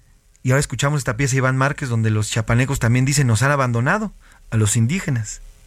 Mire, mientras están discutiéndole la legitimidad indígena a Xochitl Galvez, si eso no es, si bien o no es, a los indígenas, a los que prometieron cuidar, los tienen así, en Chiapas, en Yucatán, en Quintana Roo. Así está, esa es la situación. Y primero los pobres, pues no lo hemos visto. Vamos a otros temas. A la una, con Salvador García Soto. Dos de la tarde con 18 minutos, dos de la tarde con 18 minutos. Arrancamos este espacio con el tema del doctor eh, Gustavo Darwin Aguirre Castro. Este doctor ya le ha platicado la historia, eh, solicitó o, pidió eh, fentanil para fentanilo de, uso medicinal, utilizando todas las, todas las herramientas legales que tiene a su disposición como doctor, como médico, anestesiólogo, especialista y entrenado para utilizar esta sustancia. Lo hizo a través de sus recetas que tienen todo un orden lógico, además de una serie de candados y códigos de barras y demás. Hizo la petición, le llegó el medicamento, ya le digo, y le reitero, es importante reiterarlo, de una, de una manera legal, como debe de ser y como se le autoriza su profesión. Y aún así el gobierno mexicano inició una investigación en su contra. Hace unos días llegaron a su casa con un operativo como si se tratara del Chapo Guzmán, con drones, con perros, ejército, Fiscalía General, en fin, como si se tratara, le digo, el líder de uno de los cárteles más grandes de nuestro país. Se trata de un doctor que simplemente hizo un pedido de un medicamento que está in, eh, agotado en nuestro país de una manera legal y hoy está bajo una investigación. Y precisamente para hablar del tema, saludo en la línea y gracias por estos minutos al abogado Antonio Juárez Navarro. Él es abogado del anestesiólogo Gustavo Darwin Aguirre Castro. ¿Cómo está, licenciado eh, Antonio? Buena tarde. Bien, gracias. Muy buena tarde. Gracias por la atención. Al contrario, al contrario, usted, abogado, cuéntenos cuál es la situación en estos momentos del doctor Gustavo eh, y qué es exactamente de lo que se le está acusando a este médico. Pues hiciste un gran resumen, no quisiera ser este reiterativo, la verdad es que lo, dijiste así perfectamente como está pasando. Lo, quizás los detalles que te puedo suplir es que efectivamente lo compró de manera legal, se transportó por tierra porque la farmacia, una farmacia totalmente legitimada para hacerlo, lo envió eh, vía terrestre por medio de una paquetería también legalizada para hacerlo y en el camino eh, lo, la FGR detecta que hay una caja que tiene una receta del doctor con el nombre del doctor, con el nombre del, del fentanil, ¿no? Este y pues es, es, legal, como bien decías. Dejan que el paquete llegue hasta su casa, o sea, a ver, si tú como autoridad detectas un paquete con una sustancia que tú consideras claro. que es ilegal, ¿por qué no le incautas ahí con todo y camioneta, no? Sí, sí, sí. Ok, la dejas pasar, la dejas llegar, esperas cuatro días y entonces vas y cateas el domicilio con dos niñas menores ahí, las encierras en un cuarto, les empiezas a preguntar que por qué tienen fotos en Disney y a qué se dedica su papá mientras él no está, ¿no? Este eh, y bueno, le incautas su casa, lo dejas en libertad, no lo han citado, su situación legal es totalmente anómala porque no ha sido ni siquiera citado, entonces no ha podido imponerse de la carpeta de forma legal. Hace, eso fue el 21 del mes pasado, nosotros tomamos el caso apenas hace una semana uh -huh. y decidimos en principio acudir a la opinión pública porque pues vemos una serie de atropellos y anomalías adicionales a las herramientas jurídicas que como bien mencionas pues la, la, el derecho positivo mexicano nos provee eh, el amparo en cuanto a, a, su libertad personal, el amparo respecto a la ilegalidad del el aseguramiento de su casa, uh -huh. porque es ilegal para tu audiencia, es ilegal porque dice la Constitución que no debemos ser molestados en nuestros bienes, en nuestras posesiones, etcétera. Entonces, pues cómo puede ser que a lo mejor mientras estamos con todo respeto en esta llamada, te llega un paquete a tu casa que a lo mejor tú ni pediste, ¿no? Y como presumen que hay algo ahí, llegas y en cuatro días te enteras que ya no tienes casa y luego averiguamos, ¿no? Claro. Ahora, abogado, eh, hay información de que este cateo se hizo sin una orden eh, judicial de cateo. ¿Esto es cierto? No lo sabemos en este momento. Aparentemente sí había una orden de un juez y es que no lo podemos saber con certeza, porque cuando tú no citas a un gobernado y no le preguntas qué está pasando y no lo impones de la carpeta, pues todo se vuelve especulación. Teóricamente tenían una orden, pero él tenía que tener el acceso. Él se estuvo yendo con otros abogados a, a querer imponerse la carpeta, pero le decían que no había copiadora, que no había copias, que no se la podían prestar, etcétera, ¿no? Lo tienen sin casa, con sus dos hijas menores de Airbnb en Airbnb, con su esposa que también es dueña de la casa, que están casados por bienes separados sin casa, ¿no? Y luego, pues, tú así quédate y ya mientras investigamos. ¿Qué tal que resulta que adentro había tequila de las ámpulas, ¿no? O agua, no sabemos. Mientras ya le quitaron su casa y ya le pasaron a, a lastimar su, su moral a estas dos menores. Ahora, ¿cuál es el delito, abogado? Estamos platicando con el abogado Antonio Juárez Navarro, abogado del anestesiólogo Gustavo Darwin Aguirre. ¿Cuál es el delito que se le está pretendiendo imputar al, al anestesiólogo? Pues es que como no tenemos la carpeta no sabemos, pero suponemos que es el delito de eh, posesión, eh, el traslado del medicamento, el transitar con este medicamento. Tenemos que aclarar que este el fentanilo de, eh, de uso médico en, en su forma líquida no sirve para realizar drogas sintéticas. Exacto. No sirve. Al año se incautan, el gobierno federal en estadísticas este incautan mil kilos de fentanilo en forma sólida y en polvo, que sí es para, para drogas. Y el, el fentanilo que consume el país, de acuerdo a los datos estadísticos oficiales, son cuatro kilos para todo el país, en todo el año, de fentanilo de uso médico, legal. Ahora, ¿quién es, eh, abogado, quién es eh, los que se están negando a compartirles, porque aparte es un derecho, de la, tanto del acusado como ustedes, abogado, ¿quiénes son los que se están negando a compartir eh, la carpeta? Pues yo creo que es la Fiscalía General de la República en la subdelegación de, de La Paz, acá en Baja California. Ahora, el, eh, el doctor, ¿dónde se encuentra? ¿Él se encuentra todavía en Baja California o ha sido, eh, o ha sido trasladado a otro estado? No, él está aquí, él está aquí, nada más que pues ya no tiene casa, entonces él sigue en Los Cabos, aquí ha estado presente, pero no no tiene en dónde- un lugar de residencia porque tiene que rentar en un Airbnb diferente cada semana que se lo piden.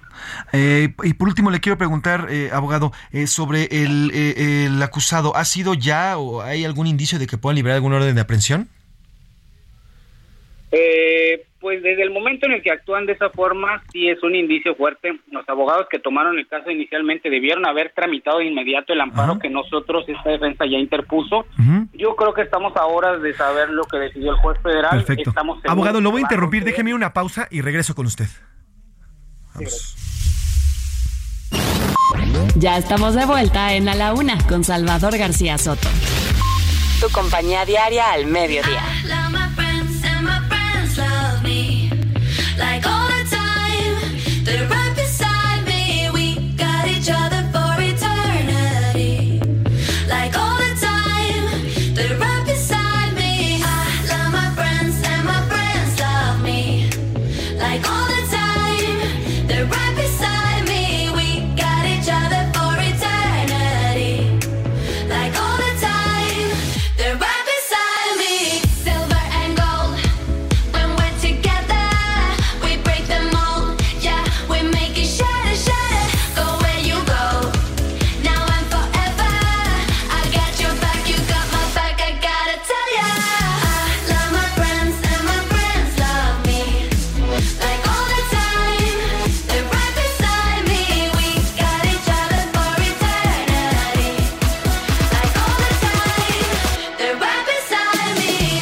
Tarde con 31 minutos, 2 de la tarde con 31 minutos. Continuamos aquí en A la Una y estamos escuchando Steve Aoki y Kona Pop. I love my friends, amo a mis amigos. Y recuerde que hoy estamos eh, dedicando la música a la amistad, porque este sábado 30 de julio se celebra el Día Mundial de la Amistad. Esto con el objetivo de eh, pues unirnos como seres humanos, pero también como países en esta diversidad que somos como especie. Tenemos de todo, colores, sabores, etnias, religiones, eh, lenguajes y demás. Y bueno, pues ese es justamente el objetivo de este Día Internacional de la Amistad. Así que bueno, pues recordamos con esta canción Steve Aoki y con a pop I Love My Friends. Trépale mi Luis con esta canción del 2020.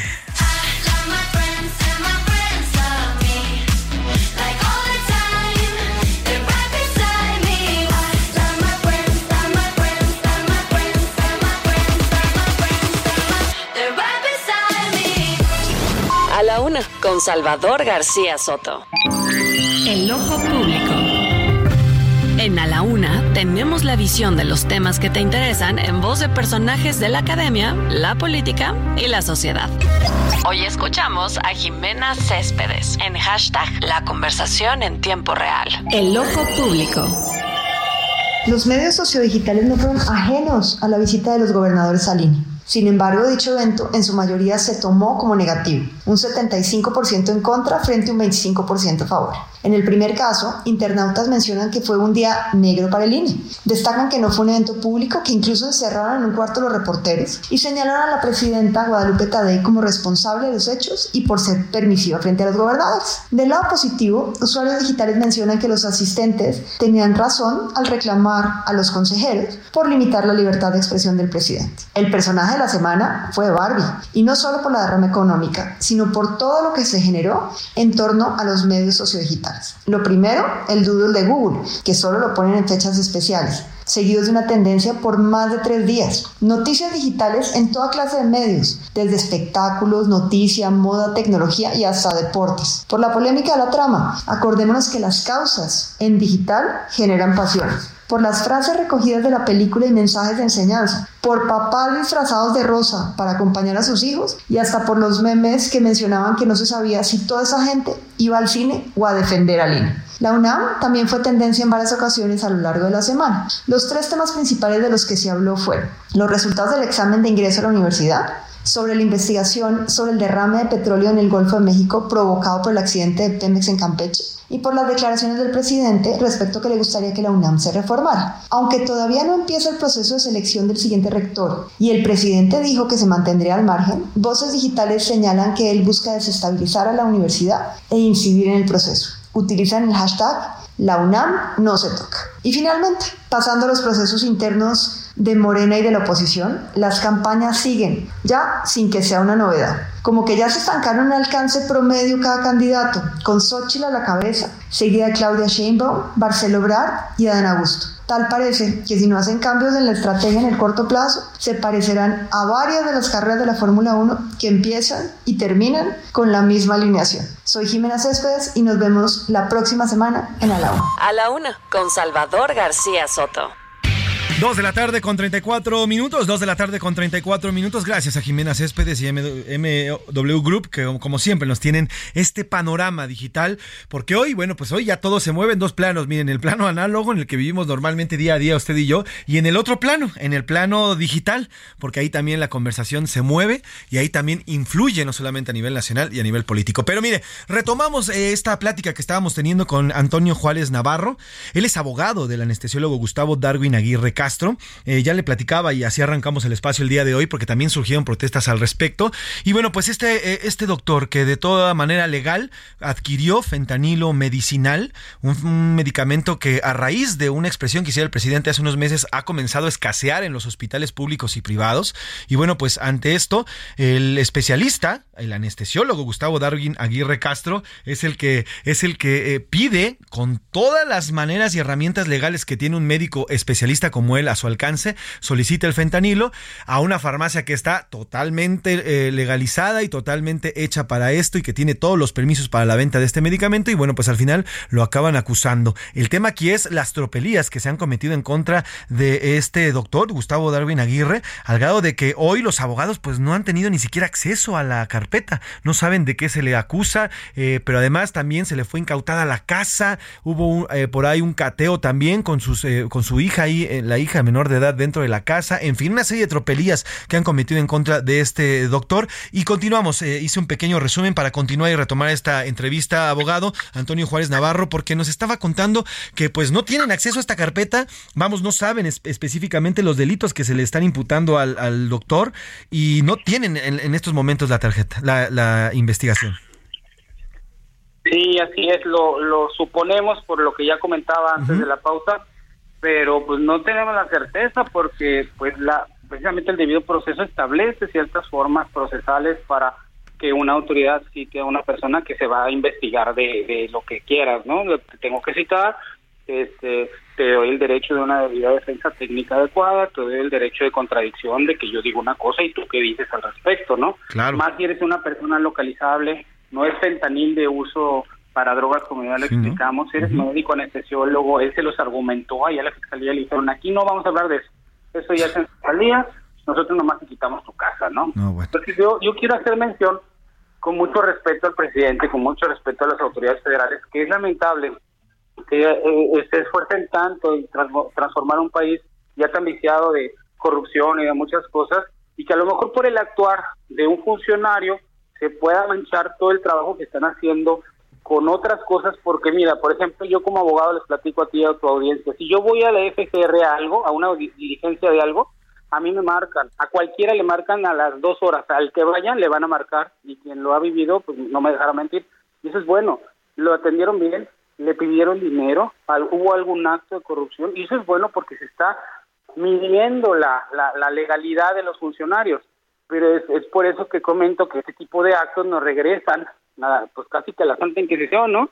Nos regresan a un presidencialismo que no es propio de lo que la cua- cuarta transformación está promulgando y que pues este, se deben erradicar este tipo de prácticas de funcionarios de esta, de esta naturaleza. Totalmente de acuerdo. Ahora, abogado, eh, ¿ya se promovió algún recurso para, legal para conocer la carpeta? Sí, pues sobre todo para, como pre- antes de la pausa me preguntabas, para garantizar la, la libertad personal del doctor, ya se promueve un amparo, ahí es donde podemos tener acceso a los informes justificados que el juez de, de distrito eh, tiene que solicitar a la autoridad que esté investigando. Estamos seguros y ciertos, confiamos mucho en los tribunales federales, de que el juez eh, federal va a autorizar o nos va a conceder el amparo a la justicia federal en lo que hace a esto, pues sería ilógico que aparte lo detenga, ¿no? Claro. Y también eh, te, se tramita ya un amparo en lo que hace al tema de- del, del inmueble que le fue quitado al doctor, ¿no? Claro, totalmente de acuerdo. Por, por supuesto que también las acciones en contra de los funcionarios, porque pues también ellos tienen una visitaduría interna de la TGR y muchas cosas que pues hay que echar a andar, ¿no? Sí, claro. Ahora, ¿se tiene exactamente la cantidad que solicitó el médico? Ya ve que, híjole, pues como dicen por ahí, la burra no era arisca, pero pues uno ya sabe que de repente a las fiscalías, a las fiscalías les gusta ahí meter cositas extra, que, que ay, que, que un kilito por ahí, que un kilito por allá. Ya ustedes tienen exactamente eh, la cantidad de medicamento que solicitó el doctor y este para que no haya ese tipo, ya sabes, de que cosas aparecen. Sí, cuatro, cuatro cajitas de fentanil, de, de, de seis ámpulas cada uno de, de fentanil, son de 10 mililitros, son las ampulitas estas que todos conocemos cuando te van a poner una inyección, son de ese tamaño, de 10 mililitros cada una, y cada cajita trae seis ampulitas. Es decir, son 24 ampulitas en cuatro cajas. Eh, ¿Y cómo está? Quiero preguntarle por último, abogado, ¿cómo, ¿cuál es el ánimo del doctor? ¿Cómo está el doctor en estos momentos? Eh, ¿Está trabajando? ¿Puede trabajar, por cierto? ¿Está trabajando o no puede trabajar? El, el doctor es anestesiólogo, pero aparte hace ultras, eh, hace anestesias guiadas por ultrasonido, que es algo que no todos los anestesiólogos hacen. Es muy bueno haciéndolo. Entonces, ultrasonido está en su casa y como se lo quitaron, pues no puede hacerlo, ¿no? Claro. ¿Y cómo está el doctor? Él está muy desanimado, está en- entra en crisis este, muy muy seguido, está en tratamiento psicológico, este está muy muy desconcertado. Hoy por primera vez en una semana y media que tengo de conocerlo, lo escuché decir que se sentía muy contento cuando vio la reacción de, no sé, cientos de médicos que claro. estuvieron en la marcha. Aquí y en varias partes del país, yo creo que sí suman más de 500, ¿no? Sí, pues, eh, doc- eh, eh, yo decía abogado, digo doctor, pero abogado Antonio Juárez Navarro, abogado del doctor anestesiólogo Gustavo Darwin Aguirre. Gracias por estos minutos y si me permite, licenciado, seguimos en contacto porque hay que darle seguimiento a este tema que es de vital importancia porque el verdadero combate a las drogas no está contra los doctores, sino contra los verdaderos criminales. Le agradezco por estos minutos, eh, abogado, y estamos en contacto si le parece. Con mucho gusto, yo les le informo a tu equipo a más tardar el día lunes qué pasó con el amparo. Perfectísimo, y estamos en contacto y no soltamos el tema y de verdad estamos en comunicación. Buena tarde, abogado. Gracias, buenas tardes. Pues ahí está este caso del doctor Darwin Aguirre Castro. Y como se lo digo, están, están, están yendo por los doctores y los criminales, los verdaderos criminales, usted y yo, y, si usted, y donde viven en su estado, saben dónde viven. Momento de ir a los curuleos de San Lázaro y esta reunión que sostuvieron el miércoles, esta opaca reunión que la 4T sostuvo, los gobernadores, sobre todo de la 4T, junto con el Instituto Nacional Electoral, una reunión a escondiditas que no publicaron y que además encerraron a los colegas periodistas para que no informaran. Los curuleos de San Lázaro, Pepe Navarro y Pepe Velarde nos cantan sobre el tema.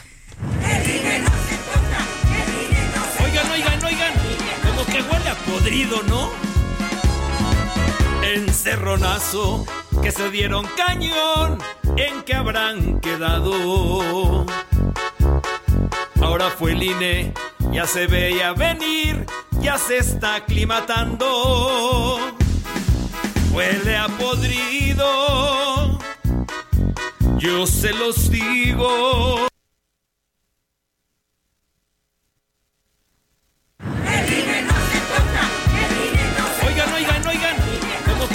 Podrido, ¿no? Encerronazo, que se dieron cañón, ¿en qué habrán quedado? Ahora fue el INE, ya se veía venir, ya se está aclimatando. Huele a podrido, yo se los digo. Existe un algo mugrosón, todo a escondidas como buenos tramposillos. Huele a podrido, ¿en qué quedaron de que no puedo enterarme? ¿Qué es eso de que algo privado iba a tratarse? Se me hace que ahí andaba Bartlett dando clase de cómo se hace. Huele a podrido la democracia cuando había sido privada. Acomodaron donde iban a hacer sus trampas. Es que no fue reunión privada, eso le dicen chicanada. Huele a podrido. A la una, con Salvador García Soto. Dos de la tarde con 43 minutos, dos de la tarde con 43 minutos. Ahí están los curuleos de San Lázaro con esta canción. Y sí, pues huele a podrido, dirían los curuleos de San Lázaro. Y esto que ocurrió el miércoles en esta reunión, bastante sui generis. Aquí lo platicamos largo y tendido con la consejera Dania Rabel. Nos explicó que en efecto, que esa orden no saben de dónde vino la orden de encerrar a los colegas periodistas, pero además tampoco saben de dónde vino la orden de no publicar o no hacer pública la sesión entre los gobernadores y el INE, en la que por cierto hubo reclamos políticos de orden de orden político. Hasta ahí dejamos el tema y mire, hablando de tormentones, pero estas sí son de agua, de a de veras, eh, en las lluvias en el país no cesan. En Chalco, Estado de México, siguen los trabajos de, desabol, de desasolve en decenas de casas que quedaron en medio de las aguas negras. Mientras tanto, en Jalisco, por segundo día consecutivo, cayeron fuertes lluvias que dejaron daños en viviendas y vehículos varados en la zona metropolitana de Guadalajara. Vamos precisamente hasta la entidad de la Perla Tapatía con Mayeli Mariscal, nuestra corresponsal Heraldo Media Group, que nos tiene toda la información sobre lluvias y cómo está afectando a esta zona metropolitana. Maye, ¿cómo estás? Buena tarde. Cuéntanos de las afectaciones por las lluvias. José Luis, muy buenas tardes. Buenas tardes también a todo el auditorio. Pues prácticamente toda la semana hemos tenido lluvias torrenciales. Sin embargo, la de anoche, pues sí, eh, fue bastante intensa. Principalmente el municipio de Tlaquepaque es el que se vio mayormente afectado.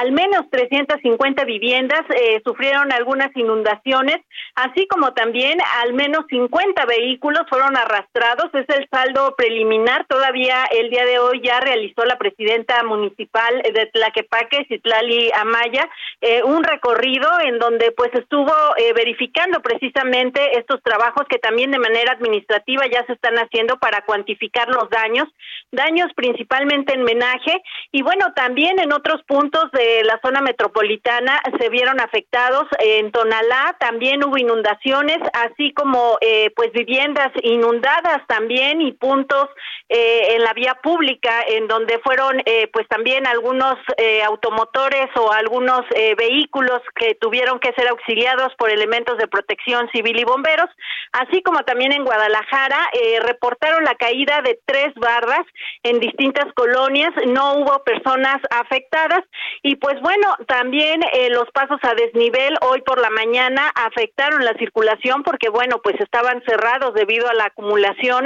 de agua y pues ya a través del CIAPA tuvieron que drenar esta eh, pues este líquido, pero sí, vaya tromba la que cayó anoche aquí en la zona metropolitana, José Luis. Pues Mayeli, estaremos al pendiente de lo que vaya ocurriendo. ¿Se prevé todavía que llueva esta tarde por allá, Maye? Así es, pues sí, las previsiones eh, todavía eh, nos dicen eso, todavía ahorita está bastante despejado el cielo, pero eh, ya sabemos que por la noche, madrugada, es cuando suele llover bastante abundante. Eh, Maye, sobre el tema de las ayudas, estas casas que han sido eh, eh, afectadas por estas inundaciones, ¿qué ha dicho el gobierno de Jalisco? ¿Va a haber ayudas? ¿Va a haber eh, por lo menos alguna lana que les vayan a dar para ayudar a desasolvar todo este tema de sus casas? ¿Qué se ha dicho al respecto? Así es, los municipios están realizando eh, las revisiones para cuantificar estos daños y bueno, hay un fondo estatal de desastres. Una vez que cada uno de los municipios eh, lo pueda determinar, declararse precisamente en emergencia, pueden acceder a estos fondos y pues bueno, todavía se está eh, llevando la cuenta porque como te repito, prácticamente toda la semana se han tenido estas lluvias intensas y bueno, han provocado inundaciones en diversos puntos y pues eh, tienen que cuantificar para poder determinar precisamente cuánto es el apoyo en menaje principalmente. Pues Maye, estaremos al pendiente de todo lo que vaya ocurriendo y te agradezco el reporte eh, que nos tuviste para el día de hoy. Por cierto, lástima de tus chivas que perdieron en Estados Unidos. Pero te mando un abrazo, mi Maye, con todo mucho cariño. Pues ni qué decirte, José Luis, pero bueno, ya ya veremos en la Liga MX Ah, en este dale, fin de semana Por lo para menos, todos. pues, feliz de semana, mi querida Maye, y arriba las águilas. Maye, que tengas bonito fin de semana. Hasta luego. Pues ahí está el tema de las lluvias allá. Bueno, pues hay que estar al pendiente aquí en la Ciudad de México. Las lluvias continúan, van a seguir cayendo y hay alerta amarilla en al menos 13 alcaldías de las 16. Así que a sacar el paraguas y a cuidarse porque el frito también se viene bastante bien. Y si viene manejando, con cuidado, maneje con cuidado, porque uno, uno medio se atonta cuando está lloviendo. Cambiamos de tema, vamos a un tema mucho más amable. A la una, con Salvador García Soto. He vuelto a otra vez con ganas de llorar. No queda nadie a quien le tenga que ocultar. Que me consume la tristeza el remolino en mi cabeza no se detiene, no se detiene. Dos de la tarde con 49 minutos, dos de la tarde con 49 minutos. Esta hermosa canción, además esta combinación de voces, seguramente ya reconoció a uno de ellos que es Juan Solo, pero estamos eh, escuchando precisamente esta canción porque en cabina tenemos una gran visita. Se trata de Omar Márquez, él es músico, es trovador además, y bueno, pues esta canción llamada Tu Luz precisamente la canta junto con Juan Solo, este cantante que, bueno, pues también seguramente usted ya lo ubica. Y precisamente en cabina tengo muchísimo gusto de platicar y de saludar en esta tarde de viernes a Omar Márquez. ¿Cómo, es ¿Cómo estás, querido Omar? Bienvenido.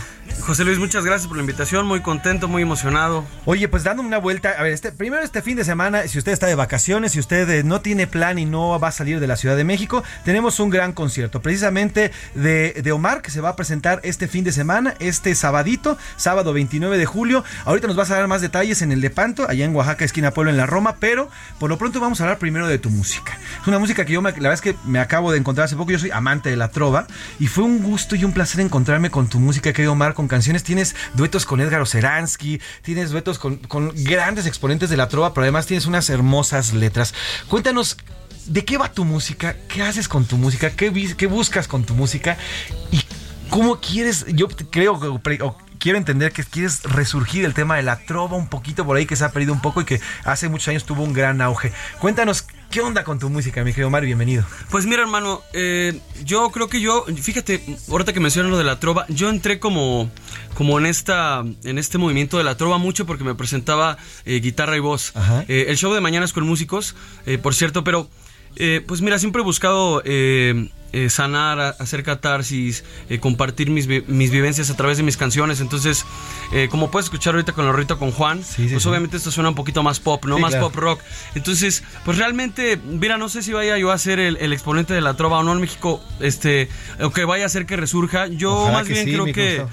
Eh, lo que algo que me gusta de la trova fue pues fue la manera de, de- de comunicar en, en la poesía, sobre todo tratar como de, de llevar esto cotidiano y darle un toque de poesía. Entonces como que siempre, siempre busco mucho empujar eso en mis canciones.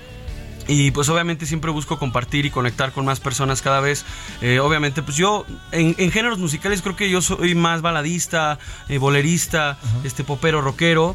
Este, yo creo que mm, el, el movimiento de la trova me adoptó por andar ahí picando piedra, guitarra y voz, Claro. ¿no? Porque a lo mejor pues, ya te ponen una banda y a lo mejor dices, ay, güey, pues esto ya no suena trova, ¿no? Sí, sí, claro. Pero la onda, la esencia del trovador, pues es poder defender con su instrumento, guitarra y voz sus canciones, ¿no? Entonces, tiene un, un valor, este, me parece, eh, pues increíble. Entonces, muy contento. Ahora, Omar, ¿son tus letras? ¿Tú Sí. escribes estas canciones? Canciones preciosas. Estoy, eh, escuché yo también ayer eh, una canción que tienes con los Eransky, que ahorita nos regalas un, un Sí, pequeño claro que cacho sí. que se llama ¿A qué le tienes miedo? Pero también está La Condena, Tu Luz, un gran número de canciones. ¿Cuánto tiempo llevas ya metido en la música?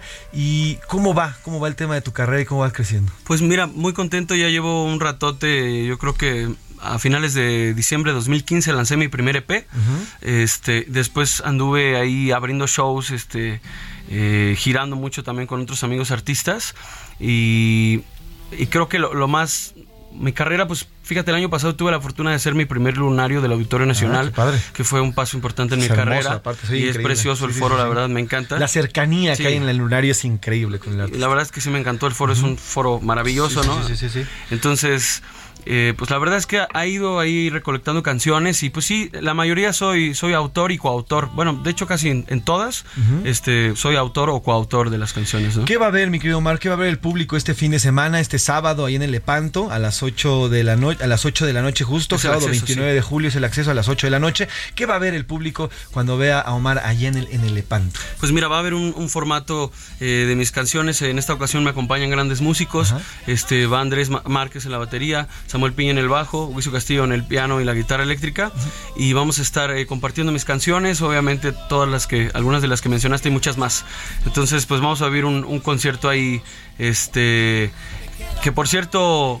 Que por cierto, pues vamos a, a invitarlos, ¿no? Este, unos amigos acá que, pues Ah, no se puede venir acá sin, sin regalar unos Ah, boletos, no, vea, ¿no? no, no, Que- no veníamos preparados para ver, Omar. Justo le preguntaba aquí a Oscar, a Oscar que si tenía, si teníamos boletos, tenemos boletos. A ver, cuéntanos, claro ¿cuántos sí. boletos de a cómo y dónde? Pues vamos a regalar este, eh, no dime. sé qué, cinco pases dobles. Cinco o- pases dobles parece perfecto para el público. Cinco pases dobles para el público. Ahorita en- a través del teléfono que usted ya se lo sabe, 55 18 41 51 99. Simplemente, simplemente escríbanos si quiero ir a ver a Omar eh, este, este, este sábado. Y pues la invitación está hecha, sábado 29 de julio, 8 de la noche. ¿Y qué te parece si nos despedimos, mi querido Omar, con una rolita? Claro una que sí. rolita que me gustó mucho. ¿A qué le tienes miedo? Que hiciste con Edgar Oceransky. Y así nos despedimos en esta tarde de viernes. Disfrute su fin de semana. Descanse, cúbrese de la lluvia. Aquí lo espero el próximo lunes a la una. Yo soy José Luis Sánchez Macías y está usted informado. Buen fin de semana. Me pides que no me enamore, que tú no eres lo mejor para mí, que lo peor del mundo es que te ilusiona y crea que algún día me harás feliz, que tu amor no es recomendable, que me aleje, que lo nuestro es desechable. Pero a mí no me importa que me digas esas cosas, porque sé que estoy ahí. Por hoy termina A la Una con Salvador García Soto. El espacio que te escucha, acompaña e informa. A la Una. Con Salvador García Soto.